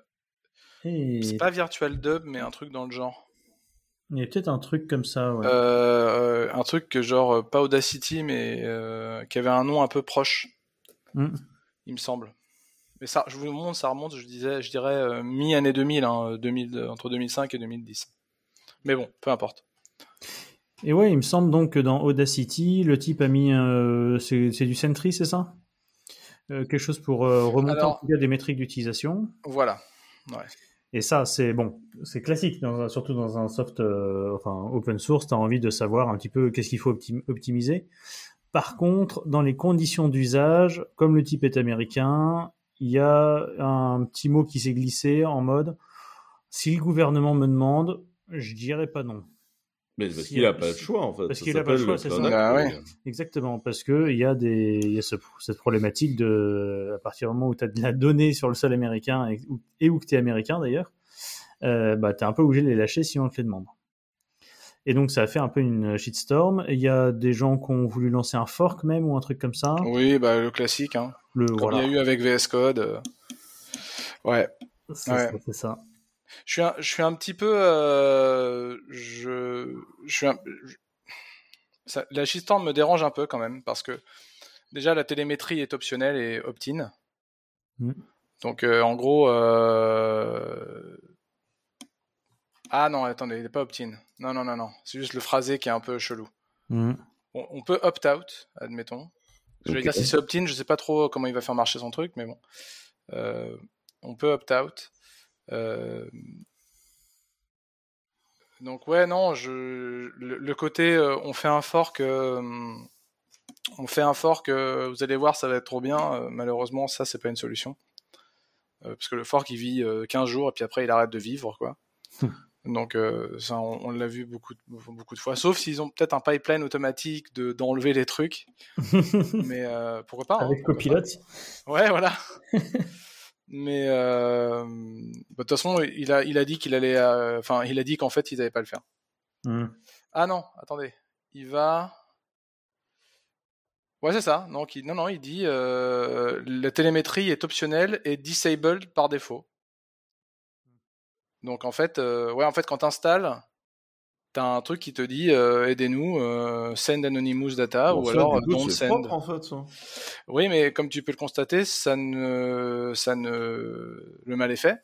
Hmm. Enfin, le mal est fait. Comme tout il, est, il est fait pour les. Ouais, pour tu sais, la, la, puissance d'une brand comme. Enfin, tu vois, c'est quand même une énorme brand Audacity. Non, mais voilà, il y, y, a un mal pour les 15 prochains jours, quoi. Et puis après, on aura, tout le monde aura oublié, et puis on, on aura. Je trouve sur 15 jours, t'es un peu, tu vois, es un peu optimiste, hein, tu vois. non, mais après, j'ai vu ma, ma, timeline Twitter comme, enfin, comme tout le monde. Mmh, non, pas comme tout le monde, mais comme en tout cas peut-être ceux du, de la tech euh, s'enflammer là-dessus. Je trouve ça un peu. Euh... Genre typiquement, c'est le genre de truc auquel j'ai pas envie de participer, quoi. Mmh. Ouais, moi aussi, je, je, en fait, euh, d'un côté, je suis, en colère de la loi américaine qui fait ça. De l'autre côté, euh, de, de l'autre côté, en fait, je trouve la polémique assez stérile.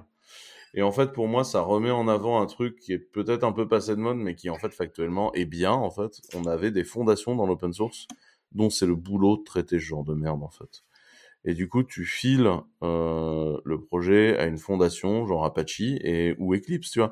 Eclipse ils ont même dit on en a tellement marre d'avoir des problèmes avec la loi américaine on installe un headquarter à Bruxelles et, et on migre l'IP des trucs à Bruxelles parce que la loi européenne est moins débile que la loi américaine. Mm. et, euh, et tu vois et je trouve ça très bien en fait. Enfin voilà. Je trouve ça très bien. Mm.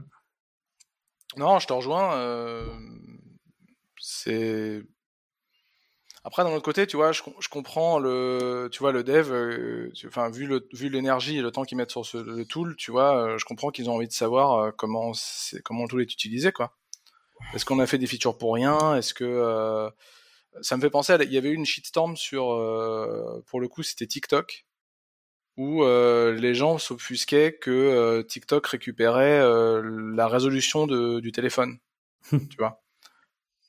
Euh, enfin, il y avait des, il y avait des métriques, mais c'était des métriques de, enfin, d'analytics. Tu vois, quand tu fais un produit, tu veux savoir euh, quel, tu vois, quel téléphone sur quel téléphone ton truc qui tourne, quoi. Parce que euh, il y a un bug sur ROM custom sur téléphone chinois. ça, tu, enfin, tu dois le savoir en fait. Parce que les mmh. gens ils, te disent bonjour, ça marche pas, tu sais pas pourquoi, tu vois, et tu t'aperçois que tel ROM custom, ça, ça, c'est des histoires à Zenny qu'on a eu. Euh, enfin, le, temps passé à gérer la long tail de, de, téléphone Android, il est colossal, quoi. Et tu te prends en fait tous les tous les cas possibles de euh, ah mais sur la ROM euh, Huawei ou sur la ROM One Touch, ils ont changé ce truc-là et donc du coup, ça, si tu sais pas que c'est un One Touch, c'est compliqué, quoi. C'est pas en train de se calmer cette histoire de passer son temps à foutre le bordel dans le système Android par les constructeurs? C'est oui et non, c'est c'est comme. qui arrive. Non mais si tu veux, c'est fait comme c'est comme toujours, c'est ça marche bien pour les, les projets small à medium. Et puis dès que tu scales, c'est foutu en fait, parce que tu vas forcément toucher une API un peu obscure euh, de du SDK quoi que tu as besoin et euh, cette API là elle est implémentée un peu différemment tu vois ou alors ils ont décidé de la nuker sur tel euh, à partir de tel évidemment minor ou patch level de tel ROM ouais. on, a eu quand même des gens avec des ROM des téléphones achetés en Chine avec des ROM russes tu vois. Et qui n'étaient pas du tout la même ROM enfin qui n'était pas la ROM pour le téléphone tu vois. C'était une ROM qui était pour la gamme de téléphone mais pas celui-là. Et somehow ça marchait et, mais pas et on avait des on avait des crashs de Zenly et là je peux te dire que pour trouver le truc euh, sans le téléphone en plus parce que genre t'as as des crashs qui sont genre enfin tu sais c'est pas possible tu regardes le code d'Android tu vois tu dis ben non mais enfin comment tu vois? Et en fait il faut après aller chercher euh, il y avait eu un sujet d'ailleurs avec euh, je crois que c'était Facebook qui qui remontait les libs dynamiques euh, qui uploadait les libres dynamiques. Oui, pour avoir une idée de ce qui traînait dedans. Euh, Et ça, c'est un truc, euh, quand tu l'as pas vécu, tu te dis qu'un truc comme ça, c'est pas dégueu parce que des fois, genre, tu as des crashs, tu, tu, ne sais pas. Et si t'as pas le téléphone, tu ne peux pas savoir. Hmm. Et donc, à un moment donné, nous, on a eu des, des histoires où tu as Google qui réalise une, une, mise à jour de Google Play et tu as une explosion des crashs. Évidemment, une explosion des tickets qui vont avec, euh, des gens qui t'insultent, enfin, tu vois, tout le. Et genre, tu, tu n'es maître de rien, en fait. Et le hack, c'est de aller faire un call avant parce qu'il y avait une race condition, mais ils l'ont réalisé quand même, ils n'ont pas vu. Enfin, tu vois. Ça, si, ça, si tu, si tu pilotes à, à l'aveugle, franchement, euh, franchement, bravo. Hein. Ouais. Donc, euh, du coup, ouais, voilà, je. Disons qu'il y a un spectre, quoi, tu vois. Euh, L'autre spectre, c'est euh, la, la, la data qui peut être laissée dans un cache. Euh, et la data qui peut être laissée dans un cache, ça permet également de faire booter plus vite les applicatifs. Euh, c'est les copains de chez Jolly Code qui viennent de se taper euh, l'article qui est genre euh, utiliser Varnish avec Symfony, euh, la vraie version, avec euh, toutes les options de Symfony pour piloter du Varnish à l'intérieur de, de, de votre code pour le rendre plus perf. Et vraiment, si vous faites du Symfony, que vous avez des problèmes de perf sur votre applicatif, euh, et que vous avez besoin de répondre vite, euh, cet article est une bible. Euh, ce sera 20 minutes de lecture bien employée. Mhm. Euh, moi, je pense qu'on va l'ajouter à la doc de Clever. Et il faut savoir également que toutes les applicatifs PHP sur Clever sont fournis avec un, un sidecar varnish. Donc, Qu'il faut configurer vous-même. oui, qu'il faut que vous bricoliez, euh, mais Ah, qui vous permet d'utiliser toutes ces fonctionnalités-là, factuellement. Parce que c'est un sujet, hein, configurer Varnish. Oh, bah, il y a un langage en soi. hein. Hmm.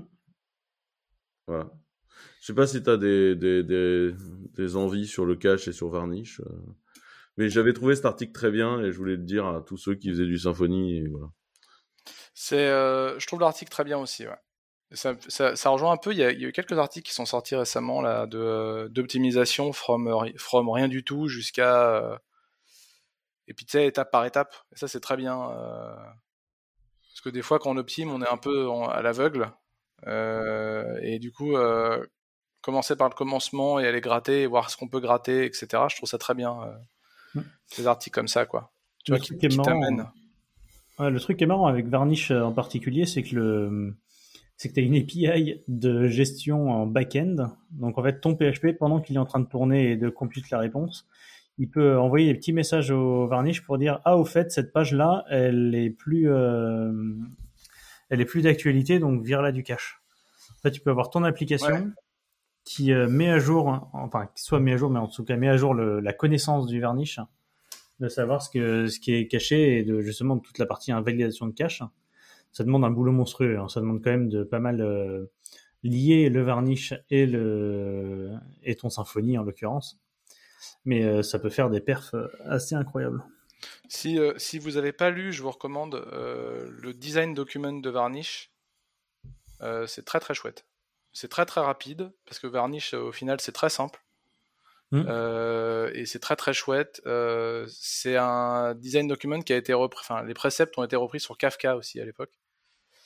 Euh, et l'idée, c'était de dire que les gens font des trucs ultra fancy. Nous, on va faire des trucs qui sont euh, ultra simples et on va laisser le kernel faire des trucs fancy. Hmm. Et donc, ça utilise à fond buffer cache, etc. Euh, et du coup, le design document de Varnish, enfin, de, de pourquoi c'est rapide, euh, c'est très très intéressant. Et c'est très très accessible. Et d'ailleurs, celui de Kafka aussi, hein, au passage. Kafka n'est pas accessible, mais le design document est accessible.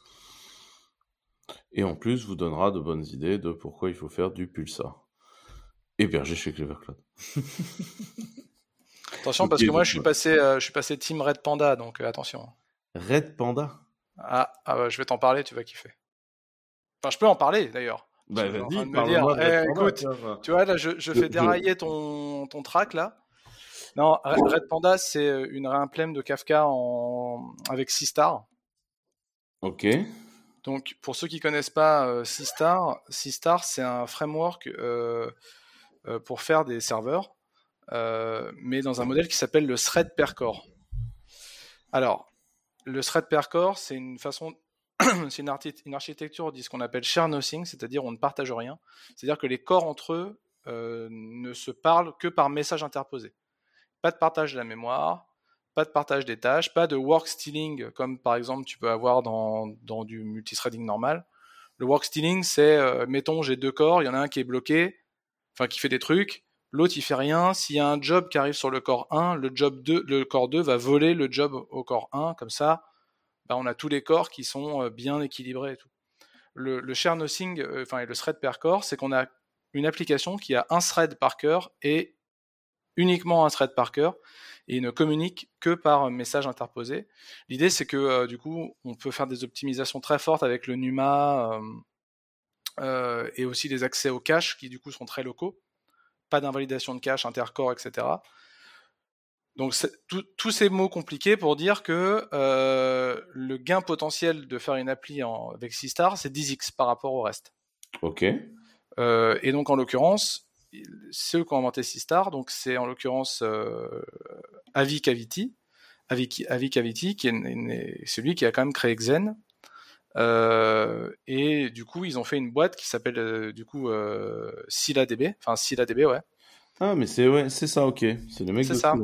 Et en fait, ils ont réimplémenté avec Seastar Cassandra qui dans une DB qui s'appelle ScyllaDB et qui fait en gros Cassandra avec 10x les perfs de Cassandra et mesuré. Ça, c'est pas un truc que tu vois. Enfin, c'est ce qu'ils disent, mais tu vois, on est des connards, on a mesuré. Hein. Et euh, donc euh, oui, donc les perfs sont là. Et il y a quelqu'un de très intelligent qui s'appelle Alexander Gallego qui a fait une, euh, qui s'est dit mais attends, je vais réimplémenter Kafka en fait. Et il a réimplémenté Kafka avec Seastar et c'est insanement performant, c'est de la violence en barre. Ok. Euh, la bonne nouvelle en plus, c'est que donc sur, sur, plein de dimensions, pour ceux qui connaissent pas Kafka, Kafka pour opérer Kafka, il faut avoir un PhD en Kafka. Euh, il, y a tellement de, il y a tellement de potards, euh, tu peux tellement te tirer dans le pied 50 fois. donc c'est pas, dire que, c'est pas facile tous les jours Kafka. Voilà. C'est et là en l'occurrence Red Panda, c'est tu le démarres, ça marche quoi. Ça marche pourquoi? Parce que ils ont fait des systèmes d'auto-optimisation. Par exemple, il va détecter sur quelle archi tu es. Ici, par exemple, tu le démarres sur Google Cloud, il sait que tu es sur Google Cloud, et sur Google Cloud, il faut configurer la machine comme ça. Euh, donc, ils ont un autre qui s'appelle un auto-tuner, qui détecte 50 000 scénarios, ça c'est un, un, truc. Et ça enterre Kafka en termes de perf, mais pas que, en termes de feature set aussi. Par exemple, ils ont fait ce qu'a fait Pulsar, c'est-à-dire euh, la transformation inline des données. Donc là, là trop bien. Bah ouais. Pour ceux qui font du GDPR, euh, je vous je vous reconnais. Euh, L'idée, c'est que vous pouvez directement transformer les données quand elles arrivent dans le broker, et le broker va les transformer pour vous et les redispatcher, euh, plutôt que de faire un consumer qui reproduce comme on fera en Kafka. L'avantage, alors là où Pulsar va le faire en Java, enfin en jar, donc euh, voilà, Red Panda le fait en Wasm. Et donc, euh, et donc avec des perfs folles. Euh, et Alexander, pour ceux qui sont intéressés, il fait des live euh, Twitch où il dev sur des trucs et je vous assure que c'est de la violence de cerveau. Il pousse le bouchon hyper hyper hyper loin. Donc c'est très très chouette. Donc si vous, êtes curieux, vous, faites du, du, Kafka et que ça commence à vous, hein, bah, je vous invite à regarder Red Panda. Ouais, écoute, euh, faut que je teste ce, ce, truc. Ouais. Bah, suis Alexander sur, euh, c'est, euh, je sais plus son Twitter, je crois que c'est Euh, sur Twitter, non, bah, écoute, je viens de follow et en fait, je me, je me rends compte que Red Panda fait partie de mes trucs à lire. Bah voilà. En fait, ça fait un moment que je, je suis dessus, mais mais ouais, bah écoute, faut qu'on essaye. Euh... Alors je sais que tu vas pas être content, ça fait du raft euh, hmm. itself, donc désolé, euh, je sais ah, que as beaucoup de problème avec raft. J'ai un problème avec les incompétents qui font du raft. donc déjà, si tu veux, tu prends les développeurs Go. ça, ça, y est, il est parti. Mais ouais, du coup, du coup, ouais, enfin, je vous recommande, c'est très très bien. Puis c'est un très bon ami, donc euh, j'en profite pour euh, faire de la pub, mais, euh, mais voilà.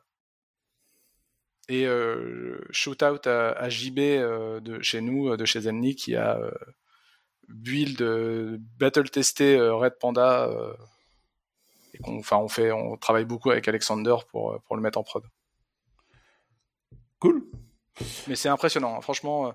Pour vous donner un ordre d'idée, tiens, sur un autre, sur un sujet proche, Alexander, il avait fait un, un, framework de remote procedure call euh, dont les tail latency, c'était genre euh, le P100, je crois, était à 20 microsecondes.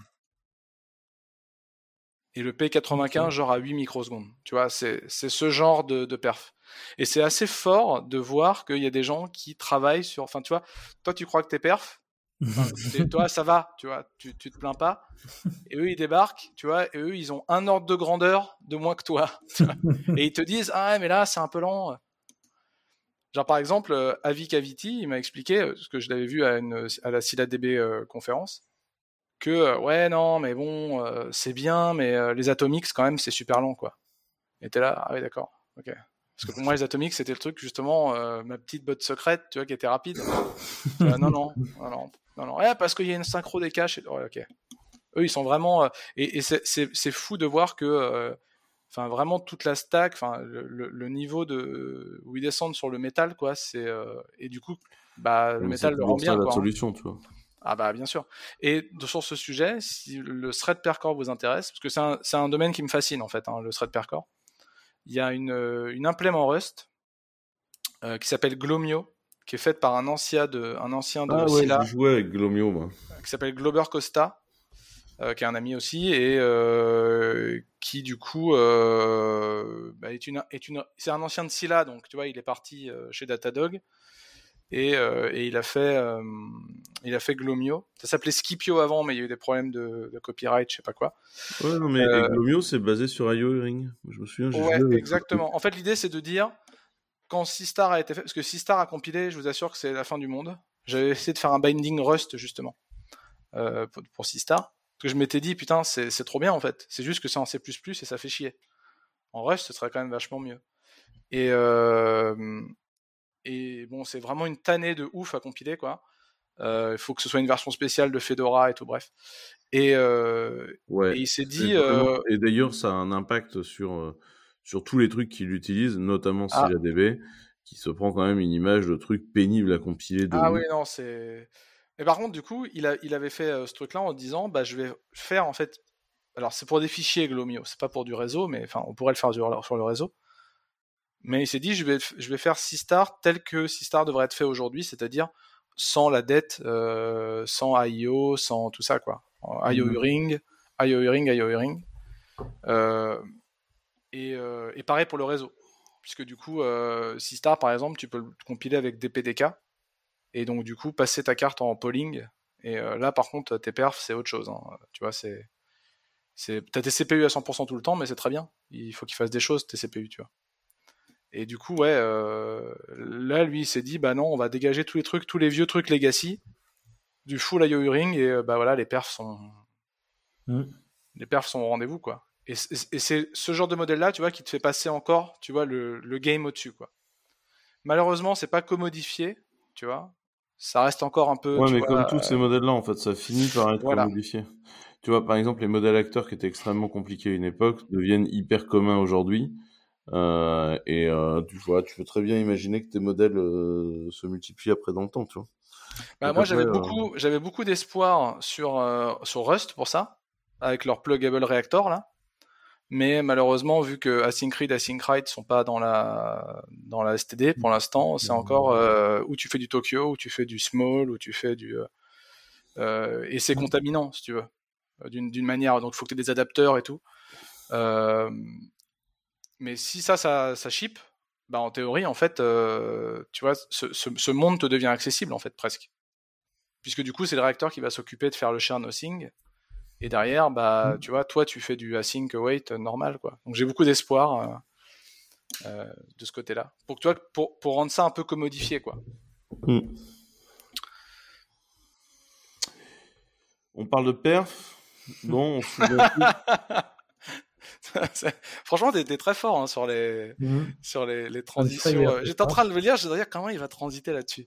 on parle de perf, on parle de parsing, mmh. et on se souvient tous de cette petite histoire de parsing GTA où GTA mettait une éternité à booter. Mmh. Et là, il y a un article qui sort et Il n'est pas tout récent en fait. Rappel rapidos quand même le, contexte mettait euh, 8 plombs à bouter. On en avait parlé, on en avait parlé en, mars. en gros, GTA Online euh, est devenu de plus en plus lent à démarrer. Et au bout d'un moment, il y a un type qui se dit non mais c'est pas possible que sur certaines machines on mette 8 minutes à lancer GTA Online, voire 20 minutes. Enfin bref, il y avait des temps mais monstrueux que quand, quand tu as envie de jouer, perdre 20 minutes à lancer ton jeu, c'est quand même compliqué en gros, il avait fouillé, il s'était rendu compte que dans une boucle, euh, il y avait un scanf euh, qui traînait et que scanf euh, scanne une string jusqu'au bout pour connaître sa longueur à chaque fois. Ce qui faisait que au début, en fait, je sais plus, il téléchargeait une liste d'objets que tu peux acheter dans le jeu. Ouais, des prix, ouais. Un truc comme ça, des prix, etc. Et en fait, bah, ce JSON a augmenté, augmenté, augmenté sur 5-6 ans. Et c'est devenu un énorme JSON euh, où le, le, parsing était fait un peu à la main, avec le fameux scanf qui, euh, bah, à chaque fois que tu voulais euh, rescanner genre le prix, il regardait jusqu'à la fin du JSON. Donc, imaginez le, la complexité quadratique, du code, quoi. exactement. Et donc, il s'est amusé à. Il, il, avait fait, alors dans l'article, je sais plus comment il faisait, mais en gros, il remplaçait un point SO pour faire ça. ce qui est beau, c'est qu'il a fait un patch dans le binaire pour, euh, pour casser ça, ça. Il fournissait sa propre fonction de boot parsing pour remplacer par une implémentation beaucoup plus rapide et il est passé, enfin, il a divisé par 70%, enfin, il a diminué de 70% le, le temps de, de, démarrage de, de GTA euh, avec un, une quantité de boulot pas, pas incroyable. Enfin, pas, je veux dire, pas, monstrueuse quoi. Et en fait, il a fait un follow-up de l'article parce qu'il a eu plein de commentaires euh, sur son blog, sur Twitter, etc. Des gens qui disaient non, mais euh, comment les gens de chez, GTA, de chez GTA, alors comment il s'appelle déjà? C'est Rockstar, c'est ça? Non, Rox. Euh, Rockstar, ouais. c'est pas, lui hein, qui a fait l'article, hein, c'est un autre. Ah, c'est un autre qui fait l'article? Ouais, ah, ouais. donc il y a eu un article de, de follow-up qui disait bah écoutez, il y a eu cet article-là, il y a eu plein de gens qui, qui tapaient en fait sur les gens de de, Rockstar, mais comment est-ce qu'on peut être aussi mauvais, etc. Et le type répond, bah en fait, euh, moi j'ai fait la même erreur, c'est-à-dire que je viens de rouvrir un vieux projet à moi, euh, où je trouvais qu'effectivement il était un petit peu lent, et il y avait exactement le même euh, scanf qui, scanf là, qui traîne, qui traînait dedans. J'ai appliqué exactement le même patch que pour le truc GTA, et pareil, je suis passé de d'un parsing de c'était quoi? C'était une représentation ASCII de vertex ou je ne sais pas quoi enfin bref ouais c'est un, visualiseur d'objets 3D ouais, euh, c'est ça ouais. et il est passé ouais euh, et en plus c'est un, un, visualiseur d'objets 3D où il se vantait d'être extrêmement performant en plus hein. ouais et, donc il est passé voilà. de quelques je soit quelques secondes, ou, soit une minute ou un truc comme ça enfin un, temps qui était déjà correct hein. Mais euh, voilà, et pareil, il a divisé par, euh, par 9, je crois. par, 10. par 10. Ouais. Il est passé d'1,8 secondes à, 200, à, 199 millisecondes. Ouais. C'est ça, pour afficher euh, son, son, truc en 3D, ce qui est quand même assez propre. Et j'aime bien le, le, ton de l'article. Oui. Qui est de dire, bah, arrêtez de taper sur les gens dès qu'ils font des, dès qu'ils font des conneries, arrêtez les, les, les shitstorms incroyables parce que, enfin, regardez d'abord votre code, quoi. C'est pas mal parce que c'est vrai qu'il y avait eu beaucoup de, de discussions sur euh, bah déjà euh, comment ouais le dev qui a fait ça euh, c'est un mauvais etc et, et, et après évidemment Rockstar comment ça se fait une boîte qui a des ressources infinies mmh. comme Rockstar machin. Il y, a, des questions peuvent se poser mais mais pour le coup le scanf qui, qui lit toute la string ouais, qui savait ça? Putain alors ça mais je savais pas du tout quoi tu vois et, euh, et, en effet, bah, oui, il remplace scanf par str2f et puis bah voilà, il gagne un ordre de grandeur en perf. C'est ça. Et ouais, qui savait que scanf ça allait lire euh, tout le binaire? Parce qu'en fait, en gros, ouais, ils, disaient qu'ils avaient un pointeur dans le JSON, quoi, et puis ils font avancer le pointeur, et puis euh, et puis scanf s'il faut convertir, quoi. Mais c'est c'est fou. Mais c'est très bien de, je pense, de dire calmons-nous tous un petit peu. Mm n'assumons pas que les autres sont des incompétents notoires. Euh, des fois, les choses sont mal foutues et on se fait niquer, quoi. C'est ça. Et puis, du coup, là, ce que tu es en train de dire, c'est. Euh, C'est en train de dire que la, la, la, communauté Hacker News serait toxique.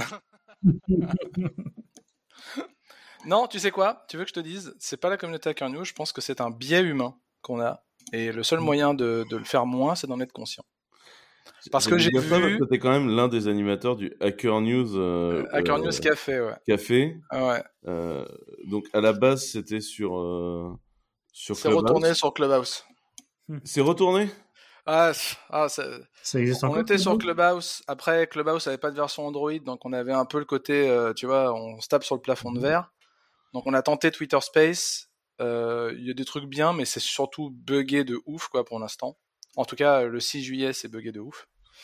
Euh, et toujours. Et donc, du, et entre temps, Clubhouse a sorti une version Android. Donc là, on est reparti sur. Euh, Écoute, on verra combien de temps. Je fais pas de prévision. Euh, mais oui, ouais. Tous les jours à midi. Tous les jours à midi sur Clubhouse. du coup, retrouvez Steve qui prend la homepage d'Hacker News. Et parfois. Pas que moi. Hein. Il y a moi, il y a Sylvain Zimmer. Euh, on est quelques-uns, Michael Rémy, Process One, ouais. Euh, il y a Arnaud Portery, euh, il y a Manfred, enfin toute, la, toute la bande de bras cassés. Et, des fois, je passe. Et oui, et des fois tu passes. Et venez parce que des fois, on, ça, fait plaisir d'avoir de d'autres d'autres points de vue, d'autres. Ouais, surtout quelqu'un News Café, l'idée elle est pas du tout de faire du descendant quoi. Non, c'est 30 minutes entre nous à déconner on a fait ça pendant le confinement et ça faisait vraiment du bien de voilà de, de, parler aux copains quoi. Ouais, pendant le confinement, avec Steve, on s'est retrouvé une ou deux fois jusqu'à 3 heures du matin sur Club ouais, incroyable. euh... Incroyable. Ça, a été, euh, ça a été tout un sujet. ça passe crème, hein. Ça passe bah, crème. Ouais, hein. Franchement, euh, moi, je me sentais pas. Euh, mais ça, ça, on pourra peut-être le faire un jour dans un autre discussion. J'ai toute une théorie sur les les applis de visioconf et de, et VoIP, tout ça. Et du coup, euh, Clubhouse me donne beaucoup d'espoir, en fait, sur euh, la stack audio. Ah ben, la, stack audio, c'est un sujet qui est, qui est clé. C'est un sujet qui permet de faire fonctionner le son, et notamment sous Linux, ça a toujours été un enfer. Et là, il y a... oh, putain, il est fort. Et là, il y a. Je crois que fait exprès de la, de la balancer. Euh. non, mais alors tu sais, tu m'impressionnes, hein, franchement. pour, ceux qui savent, la perche et tout. pour ceux qui savent pas, enfin euh, peut-être, euh, mais il y a, on a un programme évidemment, et, et du coup je, je, le vois passer au truc et je me dis putain il est, il est créatif. Hein, c'est un métier, c'est un métier. c'est c'est tout un sujet. Euh, l'audio qui se retrouve dans Linux et dans Linux ça a souvent été un peu l'enfer l'audio et là c'est un article hyper complet euh, ah sur la stack audio de Linux qu'on vous propose. Euh, alors d'abord, si vous avez des problèmes d'audio dans Linux, euh, lisez l'article parce que là, il y a toutes les infos dedans et globalement up to date. Euh, et ensuite, c'est très dire, intéressant. Si vous avez des problèmes, euh, si vous avez des problèmes d'audio sur Linux, je veux dire si vous utilisez Linux du coup, c'est un pléonasme. Faites-vous partie de, faites-vous partie de 100% des utilisateurs. Ah. Force est de reconnaître que c'est pas tous les jours. Bah, euh. après, je, après, je pourrais te parler d'X-Render, hein, mais ça va. Je vais, euh, Ouais. Je, vais, bah, je vais te laisser sur la stack audio. T'as la stack vidéo qui est pénible. euh, tu sais que c'est assez amusant parce qu'on on parle de Pipewire dans le cas présent. Euh. Donc c'est un article, il y a en plus qui reprend tout l'historique, notamment OSS, ALSA, tout ça, mmh. Jack, Pulse Audio, Pipewire aujourd'hui. Sachant que ce qui est très drôle, c'est que Pipewire à la base, il était fait pour faire de la vidéo. Euh, Pipewire à la base, c'était une sorte de, de démon OBS, si tu préfères. Ah, mais c'est fait par, la même, par le même auteur que GStreamer, tu... je, je vois ça? Ouais, ouais, complètement. D'accord, ok, bah, tout ceci explique cela. J'allais comparer avec GStreamer en fait. En fait, c'était censé être le pulse vidéo. Tu vois, le, le, le, le, pulse audio de la vidéo. Et ouais, l'article est incroyable, faut lire. Ça commence quand même par expliquer ce que c'est qu'un son, une onde, ce que c'est qu'un décibel. Euh, enfin voilà, genre, euh, ça part de vraiment de l'analogique de ouf. Et puis ensuite, ça explique comment est-ce qu'on transforme l'analogique en numérique, etc. Et puis ça, ça reprend des trucs. Par exemple, il y a un truc marrant, c'est que OSS, donc le fameux truc qui a été remplacé par ALSA, euh, euh, voilà. Euh, OSS, en fait, il a été abandonné parce qu'il y avait un problème de droit. Et en fait, le, ils sont passés de la V3 à la V4 et la V4 est devenue propriétaire. Donc à un moment, il y a des gens qui se sont dit ah bah on n'a plus de stack de son en fait sous Linux, donc on va faire quelque chose. c'est en fait c'est même pas une question technique, c'est une question euh, Alza commençait à arriver tranquillement et comme OSS est devenu propriétaire, bah, les gens ont tous fait bon bah on switch. Voilà. Bon après il y a eu tout ce qui est ça, ça parle de jack, ça parle de plus audio. Ça parle de toutes les fonctionnalités trop bien de, de puces audio et de, et de, de Pipewire qui permettent de d'attraper le son d'un mmh. logiciel, de le sortir sur des enceintes particulières. Enfin, tu peux le transformer, de, de, le sortir sur des enceintes particulières, tout en, tout en ayant par exemple une conf call d'un côté et euh, bah, ta musique sur tes enceintes. Et, euh, et en fait, tu peux faire un filtre euh, de ton micro pour que personne n'entende le son de ta musique, mais toi, dans ta conf call, euh, les gens l'entendent pas, mais toi, t'entends du coup la conf call via euh, la, les mmh haut-parleurs de ton ordinateur. Moi, ça, c'est un truc que j'ai fait euh, beaucoup, euh, où j'avais d'un côté le son qui diffusait sur ma chaîne un peu plus loin dans le salon, et de l'autre côté, j'étais en conf call et personne n'entendait que j'avais du son, et c'était trop bien. Parce que tu avais de la noise cancellation, un truc un peu. Euh, genre, il sait que tu joues ça, donc il peut annuler ça ou un truc comme ça? Ouais, là, dans le cas présent, c'était assez con. Hein. C'était juste que l'enceinte était loin, que le micro était bien directionnel et bien configuré. D'accord. Du coup, même pas, mais rien que le fait de pouvoir avoir le son de mon navigateur web, hein, tu vois, d'un côté, hmm. et de, Zoom de l'autre, et tu vois, et, ça, c'était trop bien. Ça me rappelle pas mal, euh, de, ce que je lis là, ça me rappelle pas mal la, stack, euh, enfin en tout cas, euh, G-Streamer et, et, et Pulse Audio, ça me rappelle pas mal la stack aussi de Direct Media moi, j'ai fait, je connais plus la stack Windows que j'en ai fait pas mal. Et euh, c'est très proche, quoi. Tu, enfin, as des syncs, euh, des sources, euh, des modules. Je pense que tous sont plus ou moins architecturés dans le même, dans le même esprit, quoi. Après, ça va être, ça va être. Je serais intéressé de savoir, tu vois, par exemple, la différence entre GStreamer et Pipewire. Enfin, je vais lire l'article, évidemment. Hein, mais... GStreamer, c'est un codec. Enfin, c'est un codec, c'est une bibliothèque de codec et de. C'est un moteur, surtout aussi. Hein. C'est un moteur, oui, mais qui va, voilà, d'encodage. Euh, Pipewire, ça reprend un peu les idées de Jack. Je sais pas si tu vois la, stack euh, qui est plutôt utilisée en professionnel. Et surtout, Jack a quand même le, problème, entre guillemets, d'avoir euh, en gros besoin d'un kernel real time. RT, ouais, real time. Et alors Pipewire, c'est un peu la même idée, c'est-à-dire que Jack, c'est vraiment, ça s'appelle Jack parce que le principe, c'est de dire, bah, tu as des câbles virtuels et tu les branches de là à là comme tu fais entre ton ampli de basse et voilà et tes trucs. Et du coup, Pipewire, ça reprend un peu cette idée-là sachant que ça a été même carrément euh, créé pour que, la mode en ce moment, c'est tout ce qui est Snap, c'est Flatpak, c'est tous ces trucs euh, qui te t'installes un logiciel dans un conteneur et qui te le lance. Et, le sujet Wayland. Et le sujet Wayland au sommet de du bordel. Et Wayland qui pousse plus ou moins Xorg, euh, mais pas vraiment, mais enfin bref, c'est le bazar tout ça. Et donc tu as de plus en plus de softs qui sont complètement conteneurisés. Il faut quand même que tu fasses passer du son de l'un à l'autre et que tu mixes le tout. Et Pulse Audio commence un peu à, souffler en fait là-dessus en termes d'usage. Et donc Pipewire répond plus plutôt à, cette question. C'est genre euh, bah, Pulse Audio, mais si c'était vraiment dans un dans un dans un contexte de chaque soft est dans son conteneur quoi. Et là, comment tu te débrouilles pour euh, faire passer euh, le son qui sort de ton Slack, de ton Zoom, de ton truc comme ça, sachant qu'ils sont dans des conteneurs différents. Et c'est assez propre parce que Pipewire commence par exemple par ils ont commencé par euh, réimplémenter l'API Pulse Audio, ce qui fait que sur ma machine à moi. Ah euh, en fait, moi j'ai. Et sur ma machine à moi. C'est ça, j'ai encore. c'est ça. et maintenant ça fonctionne. Et euh, moi j'ai commencé par exemple par désactiver Pulse Audio. Donc il est toujours installé parce qu'il y a un certain nombre de libs et de trucs comme ça qui ont besoin du point SO, des points H qui traînent de Pulse Audio. Mais en fait, le démon Pulse Audio, moi c'est un démon Pipewire Pulse qui en fait qui émule le, un serveur Pulse Audio et ça fonctionne euh, sans aucun problème quoi.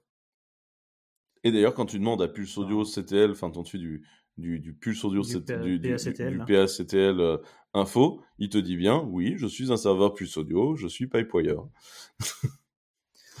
donc voilà, donc il a commencé par faire ça, ce qui fait qu'en termes d'intégration dans le système, c'est vraiment pas dégueu quoi. En vrai, ça marche bien, c'est cool. Mmh.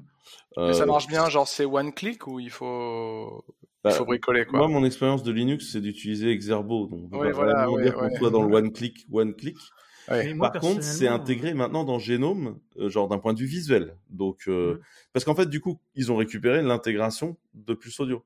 Donc en fait, le génome, mmh, à l'impression de causer à Pulse Audio, en fait, il parle à Pipewire.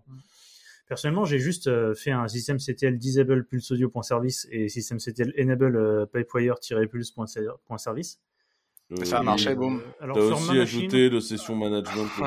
il y a deux, trois services à ajouter quand même. Enfin, je veux dire, il y a... vous vous rendez compte de la discussion quand même Le setup était déjà, euh, était déjà pas trop mal. Après, effectivement, quand Quentin a réinstallé son Exarbo de zéro, là, il y a, j'allais dire l'autre jour, mais en fait, ça fait trois mois que ça traîne, hein, pour être très honnête.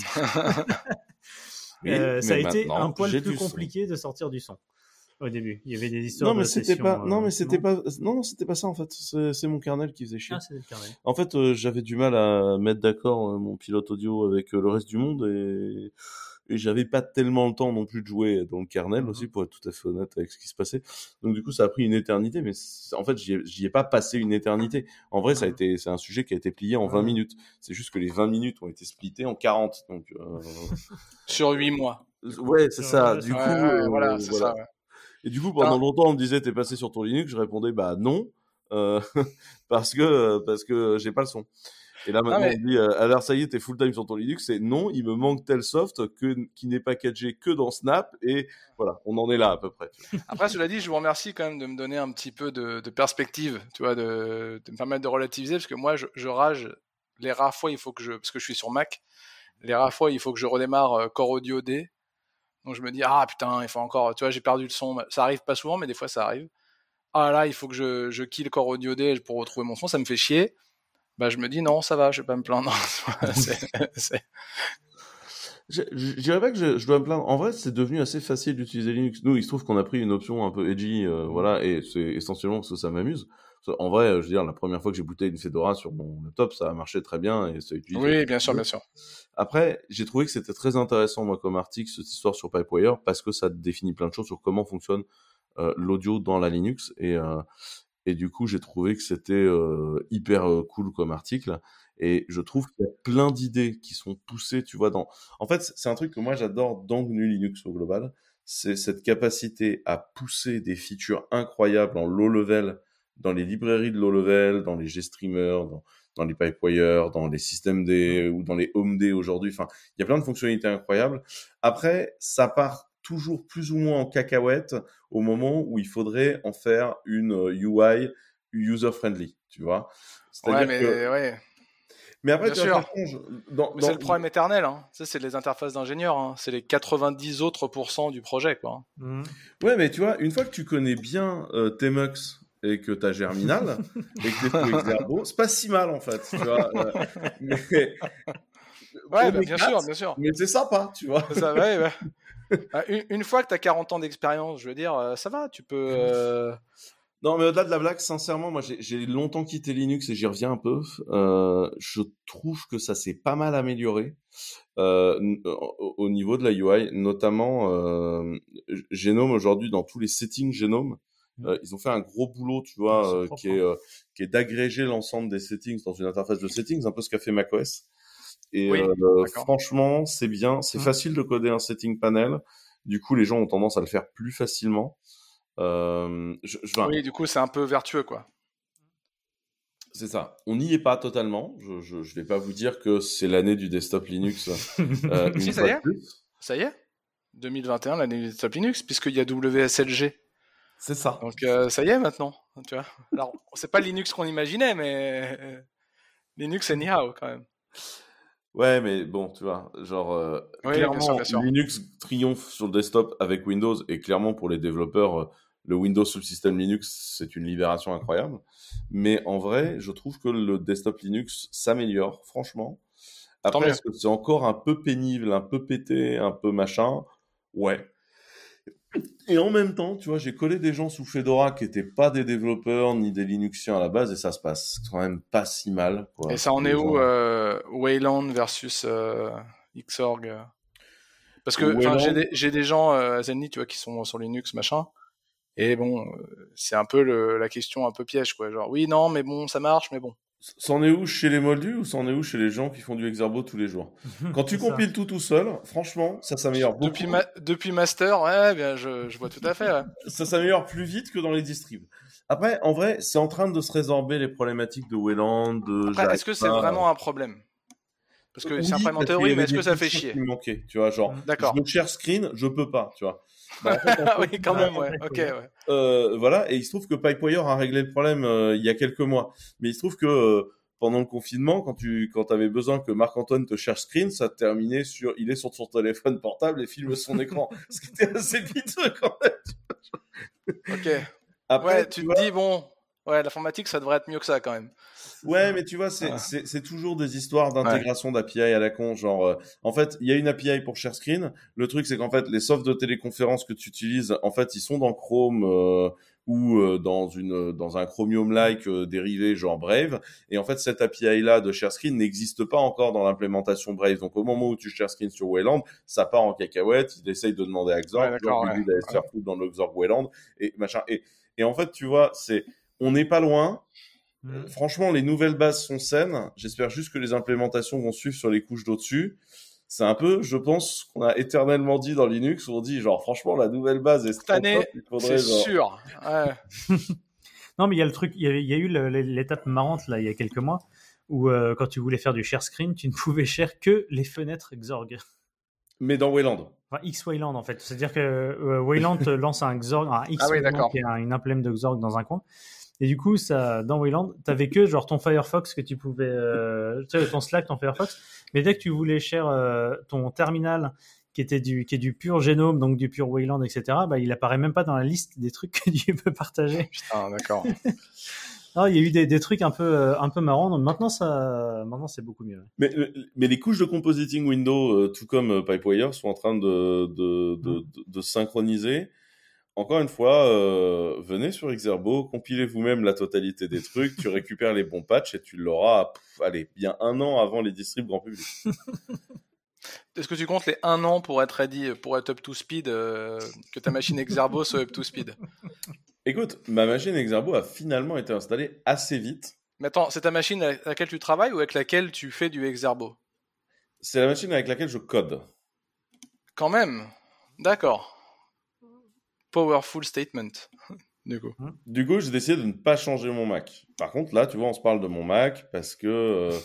parce que bon, voilà, avec... voilà. voilà bon. Non, mais en fait, c'est parce que j'ai pas, parce que en fait, il y a un page dans le kernel en fait que j'ai. Non, mais c'est compliqué, mais. Non, mais en fait, ça marche. C'est juste que genre. Euh, c'est toujours mon ça. Mac a trois non. mois d'uptime. Euh, c'est un bordel d'onglets, de machin, de etc. cataclysmique. Et j'ai pas encore réussi à, à, switch master euh, totalement. Ouais, mais ça euh, marche, mais il y a un mec sur une mailing list, un, un russe, là, il a posté un patch, tu le mets, bon, ça marche que sur Chrome, sur Firefox, ils font un autre patch, mais vas-y, c'est bon. non, mais ça marche. vrai, euh, je me suis J'aime bien le- mais ça marche. Et tout. Non, franchement, c'est pas mal. Euh, Non, bien sûr, je bien suis sûr. pas, je suis pas encore au nominal dessus, mais euh, franchement, c'est pas mal.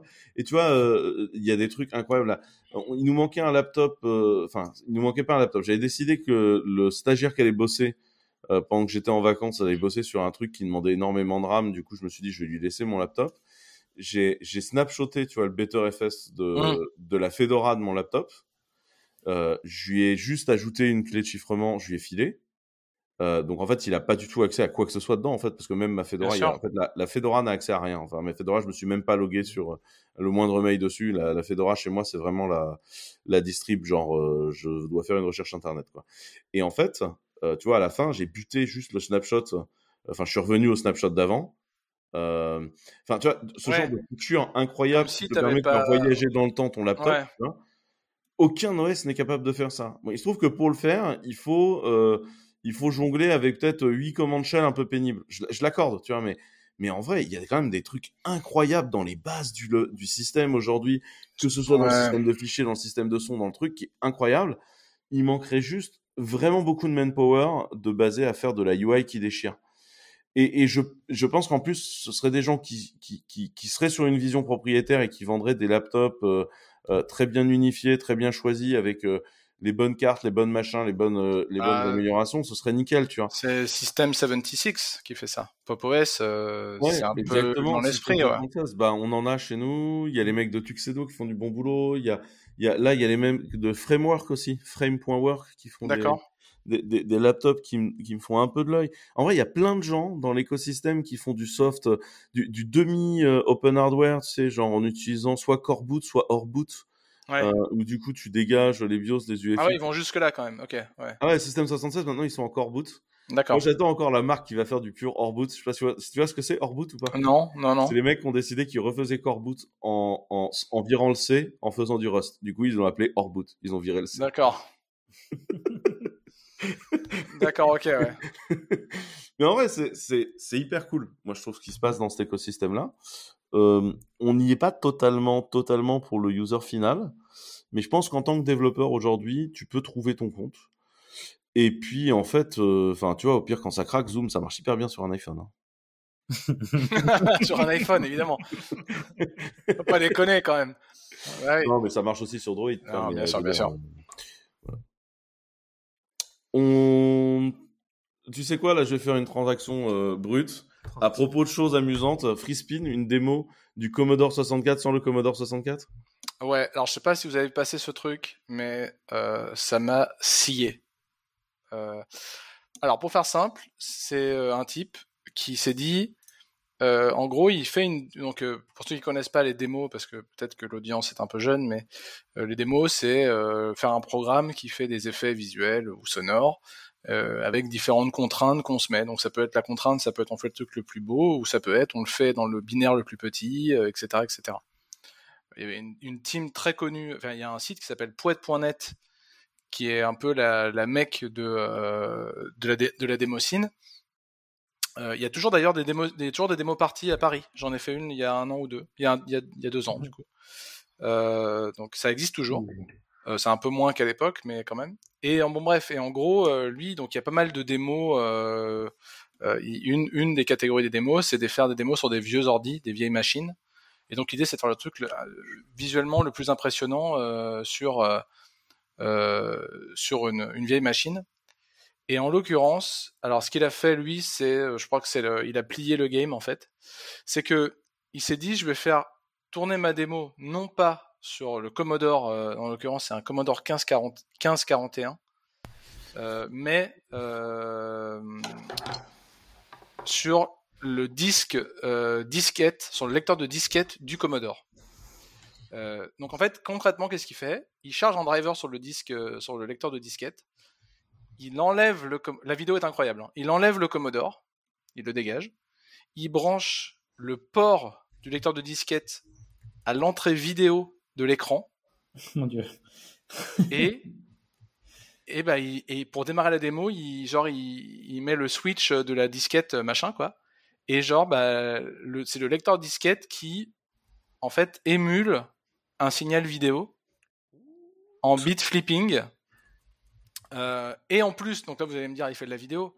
Je veux dire, mais pas seulement, il fait du son. Comment il fait du son? Parce qu'il a que un câble en fait. Il a que littéralement le signal et le ground. Euh, donc, il, fait du composite. Comment il fait le son? Bah, En faisant tourner le moteur du floppy disk. Donc il a le moteur du floppy disk qui fait le son et il a euh, le, le serial bus qui fait l'image en fait. Et c'est hallucinant parce qu'il arrive à faire du coup donc déjà, non seulement il arrive à faire des genre à afficher des images, mais euh, non content d'avoir fait ça, il fait des effets, il fait des effets de zoom, euh, des effets semi 3D et tout, et c'est incroyable. La démo fait euh, ouais, 3 minutes 40, elle a 16 effets, et donc en gros c'est une démo sur Commodore qui marche sans le Commodore littéralement. Et je trouve ça, je trouve ça, je trouve ça fou quoi. C'est complètement fou dans la vidéo, vous verrez le, type, il, il, enlève le, truc, il coupe les câbles pour, les brancher les uns aux autres, et ça marche quoi. Faut quand même imaginer qu'il arrive à, émuler un système, enfin un système, un, signal composite. Non mais euh, le son en plus est, convaincant quoi. Mmh. Ah bah oui oui. Tu croirais un PC speaker euh, de, vieille machine avec le avec le floppy drive. Et c'est fou. Moi, j'ai jamais vu un truc comme ça. J'ai vu des démos stylées. Il y a la démo, euh, la démo qui fait une très connue qui fait 256 euh, bits. Et 256 le balade avec ses 427 abonnés sur YouTube. ouais. dont, dont, je pense la plupart viennent depuis qu'il a fait sa démo quand même. Mais euh, non, c'est fou. Franchement, c'est fou. J'ai vu des trucs stylés, mais ça, c'est très fou. Si ça vous plaît, d'ailleurs, pour ceux qui connaissent pas ou ceux qui seraient inspirés de faire de la démo, il y a un groupe qui s'appelle, qui était très connu à l'époque, qui s'appelle Farbroche, des Allemands. Et eux, c'était les champions de faire des démos euh, les plus impressionnantes dans genre 64K. C'est eux d'ailleurs qui ont fait un, un FPS, donc un, un FPS, quoi, un, mhm. first person shooter en 96K. Wow. euh, et qui est un truc de malade. hein. Ça s'appelle Kraken, je crois, euh, le pas d'ailleurs. Le... Il y a une vidéo qui est sortie il y a pas longtemps là sur YouTube où ils analysent comment ils ont fait. Mais c'est un truc genre, c'est un, c'est un, enfin, c'est un shooter quoi. Et ça fait euh, 96K. Et c'est sorti en 2004, je crois. Et maintenant, demandons-nous ce que une librairie JavaScript Node.js moyenne fait en 96K. Mais il y a des trucs, si, si ça vous plaît, le- la, la démocine, il y a des trucs hyper intéressants pour euh, une des, une des, ouais, des disciplines, c'est de faire les démos les plus impressionnantes, par exemple dans 4 kilobytes. Euh, et il y a des trucs, genre les, les, les gens, ils vont très loin, même en JavaScript, hein, il y a des démos JavaScript. Euh, par exemple, où ils font du, euh, du bitpacking dans les headers ELF ou les headers PE. Mm. PE, c'est Windows. Ouais. Et donc, en fait, ils mettent des offsets négatifs, par exemple, de structure. Comme ça, ça, en fait, ça prend une autre partie de la structure d'avant, ouais. et donc, du coup, tu gagnes. Enfin, et ça va très, très, très loin. Et la démo la plus connue, c'est euh, un, une- un ray tracer qui fait 256 octets. Ah ouais. Ouais. Et genre, c'est impressionnant. Enfin, c'est en fait une sorte de tube et ça tourne et c'est en 256 bytes. Franchement, euh, en moins qu'un tweet en fait. Mhm. Exactement. Et ben en parlant de bytes, hein. En parlant de bytes, non, ça, ça va, c'est acceptable comme transition. ça. Ça. En parlant de bytes, processeur, processeur. euh, euh, Aujourd'hui, je pense que la- on peut le dire que la scène est, c'est un peu rouverte sur euh, les architectures processeurs. Et euh, là, c'est une nouvelle démo de chez Xiangxiang. Alors, euh, je tente de le dire. Je parle pas chinois. Je pense que je viens d'écorcher Alors, la tronche des Chinois. X, X, ça se dit ch. Mhm. Donc tu Ouais. peux dire euh, Xiang- Sha. Xiangxia. Shang Shang peut-être, ouais.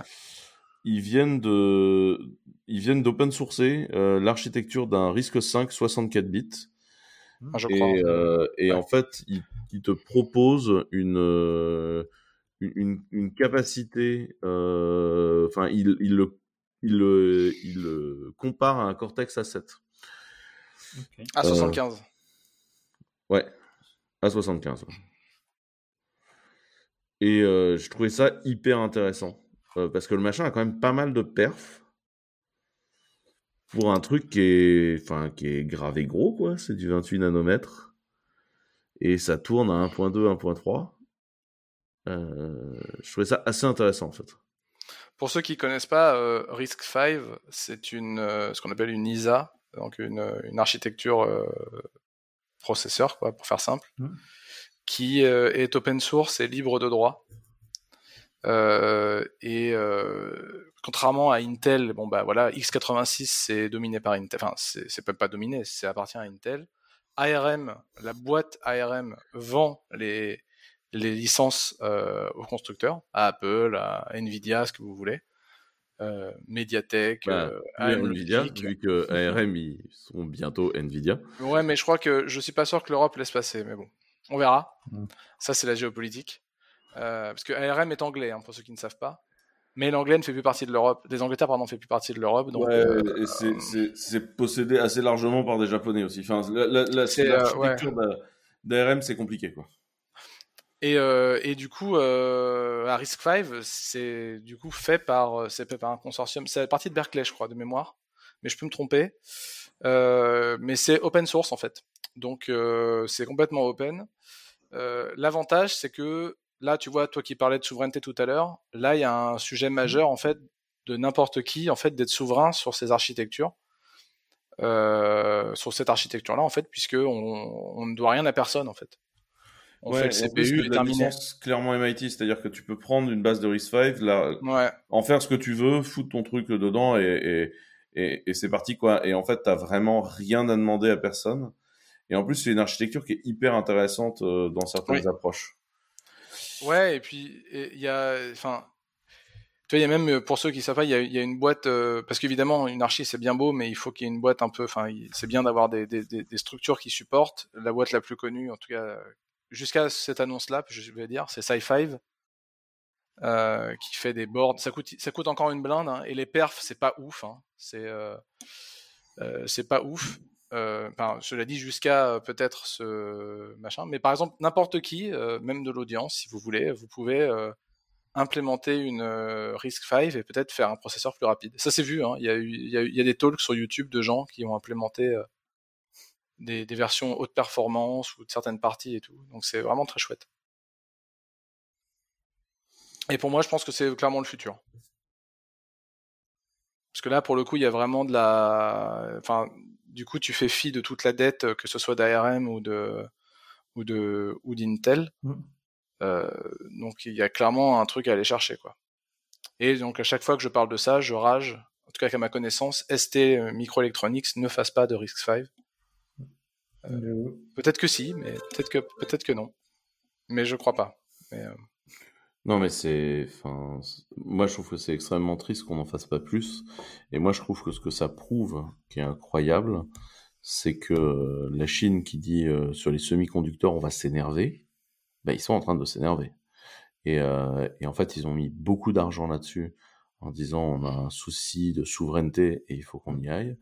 Et là, ouais, je pense qu'ils vont sortir des choses. Alors, Ouais, ce qui est intéressant, c'est que utilise quand même, et ça c'est un sujet, je pense pour eux, c'est que ça utilise quand même euh, TSMC. Hein. Et euh, pour ceux qui sont pas au courant, TSMC c'est taïwanais. Pour l'instant, euh, ça utilise TSMC. Pour l'instant, ouais. Mais il y a, y a, des, enfin, j'ai vu pas mal d'articles sur le sujet où genre la Chine recrute en masse des anciens ingénieurs de TSMC, leur donne des packages de fous et tout. Mmh. Euh, parce que pour ceux qui sont pas au courant, en fait, euh, TSMC, c'est un peu dans notre domaine hein, le centre du monde. Hein. Euh, et TSMC, c'est taïwanais et. Hein ouais, c'est un fondeur. Ouais, hmm. ouais et c'est taïwanais et bah, la Chine considère que le Taïwan fait partie de la Chine. et Taïwan considère que la Chine. J'avais balancé un, un, un, article il y a quelques massifs, je sais plus dans lequel là, il y avait un, j'avais balancé un article sur mmh. euh, un papier de l'histoire de Samsung Electronics euh, versus TSMC vu par des Chinois. Euh, mmh. C'était assez, ah. assez, pertinent. Ouais, je veux bien que tu me l'envoies. J'ai essayé de te retrouver cet article. Il était complètement fou cet article en fait. ouais, je suis très curieux. Bah, là, ce qui est marrant, c'est que quand on parle de TSMC, on est en plein dans la géopolitique. Hein. Ah oui, puis alors là, c'est extrêmement brûlant, quoi. Ah ouais, ouais, ouais. Bah, tu te rends compte les enjeux, euh, si jamais, tu vois. eh bien, vous vous rendez compte. Surtout que TSMC. Cet article-là, j'ai osé le balancer pendant l'épisode 36, dans lequel le, guest, c'était Stan Odino de chez Intel. Ah bah voilà, bah, je vais aller voir. Et euh, voilà, je vais le mettre dans, les, dans le backlog. Euh, je vais le mettre dans le backlog. Parce que pour info, quand même, TSMC, il faut savoir qu'ils ont, en tout cas de ce qu'on sait, l'hégémonie sur la techno. Hein. Euh, genre, c'est eux, enfin, les, les process 2 nanomètres, 3 euh, nanomètres, pardon. Ouais, pour l'instant, il n'y a que eux. Il n'y a que eux, ouais. Là où tout le monde galère à faire du 7. donc, ouais. Intel a, Intel a annoncé sa roadmap pour 1 nanomètre. On verra quand ce sera, ce sera exécuté. Je leur souhaite, hein, franchement, je nous le souhaite à tous, hein, parce que euh, c'est ce qui fait qu'on a maintenant des, des, des, après 10 ans de Core, de Intel Core euh, qui se mettaient à jour au lance-pierre, euh, là maintenant on a des trucs quand même. la compétition fait du bien. Mais ouais, du coup, Risk 5, juste. Ouais, vas-y. Sur, sur Risk 5, un truc aussi qui a été très chouette, le fait que ce soit une archi open ça a vachement euh, mis la pression à deux archis et ça a donné des idées à IBM qui a décidé de, de mettre, de, fin, de open son archi à eux, c'est-à-dire PowerPC. Ah ouais, euh, ouais, et du coup mmh. PowerPC est devenu euh, open. Je, alors ils le disent pas, mais je pense dans la dans la dans le sillage de RISC-V quoi. Mmh. Et donc c'est très chouette parce que PowerPC c'est une archi qui est très chouette. Euh, d'ailleurs, sur ceux qui peuvent voir, j'ai deux, deux Mac euh, PowerPC derrière moi. Donc, euh, et, un chat. et un chat qui se balade, ah oui.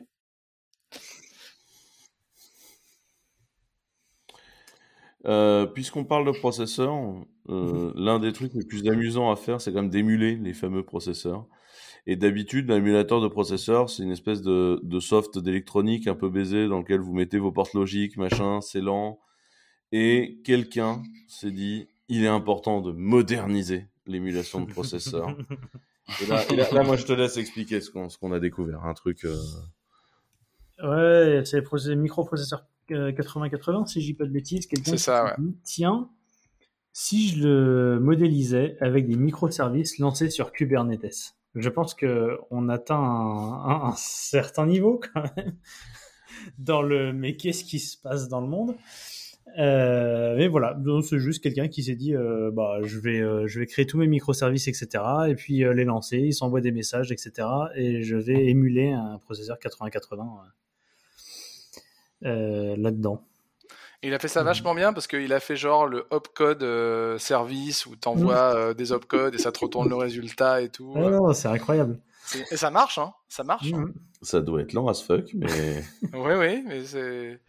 Enfin, c'est marrant de, de pousser la connerie jusque, tu vois, jusque là, quoi. C'est ça, c'est ça, c'est ça. donc euh, je- vous recommande cette lecture euh, drôlifique. Mm. Et, euh, et là-dessus, ce que je vous propose, c'est de que tu nous expliques ton choix musical. Euh, alors, eh ben, écoutez, c'est une musique que m'a envoyé Corentin il y a quelques jours, que j'ai- que j'ai bien kiffé. Et euh, c'est- pour ceux qui connaissent, enfin qui aiment ou qui connaissent, c'est de la retro wave. La retro wave, pour faire simple, c'est euh, de la musique des années 80, synthé, euh, Ouais. tu sais, néon, violet et tout, mais fait en 2020, quoi, ou en 2021. Euh, donc fait récemment, et c'est un genre que j'adore. Euh, en particulier un groupe qui s'appelle Gunship, dans lequel je suis très fan, mais il y en a plein d'autres. Et là, du coup, Corentin m'a envoyé ça il y a trois jours, et j'ai surkiffé, et, et voilà, je, je voulais vous en faire profiter. Ben, écoute, euh, merci. Écoute, en rétro, en rétro wave cette année, j'ai trouvé une énorme blague qui m'a fait mais exploser de rire. C'est un, c'est un, c'est un groupe qui s'appelle Make America Dance Again. Ouais, Ils ont fait un morceau qui s'appelle juste Trump d'accord. et c'est complètement de la rétro wave. Et moi, il m'a fait mais tellement exploser. ce- Je- Comment, tu, comment ça s'appelle déjà? Make America Dance Again, D'accord, je regarderai. Trump. Make America Dance Again. Ça marche. Euh, Steve, merci. Là, du coup, t'entends par le casque, t'entends la musique qu'on envoie ou pas? Ouais, un, un peu loin, mais ouais. Ok. On dira que, on verra si on se fait strike ou pas. Euh, du coup, euh, Steve, où est-ce qu'on te retrouve? Sur. euh, Bah, tous les midis sur le Hacker News Café. Enfin, pas toujours tous les midis, mais disons qu'il y a le Hacker News Café tous les midis. Euh, et, Sur euh, Twitter Sur Twitter aussi, du coup, euh, twitter.com slash Steve, avec deux E. Euh, ST2EVE, et puis bah, vous me retrouvez, et puis euh, toujours pas le dernier à dire des conneries. Et, euh, et, à- et à bistroter le midi.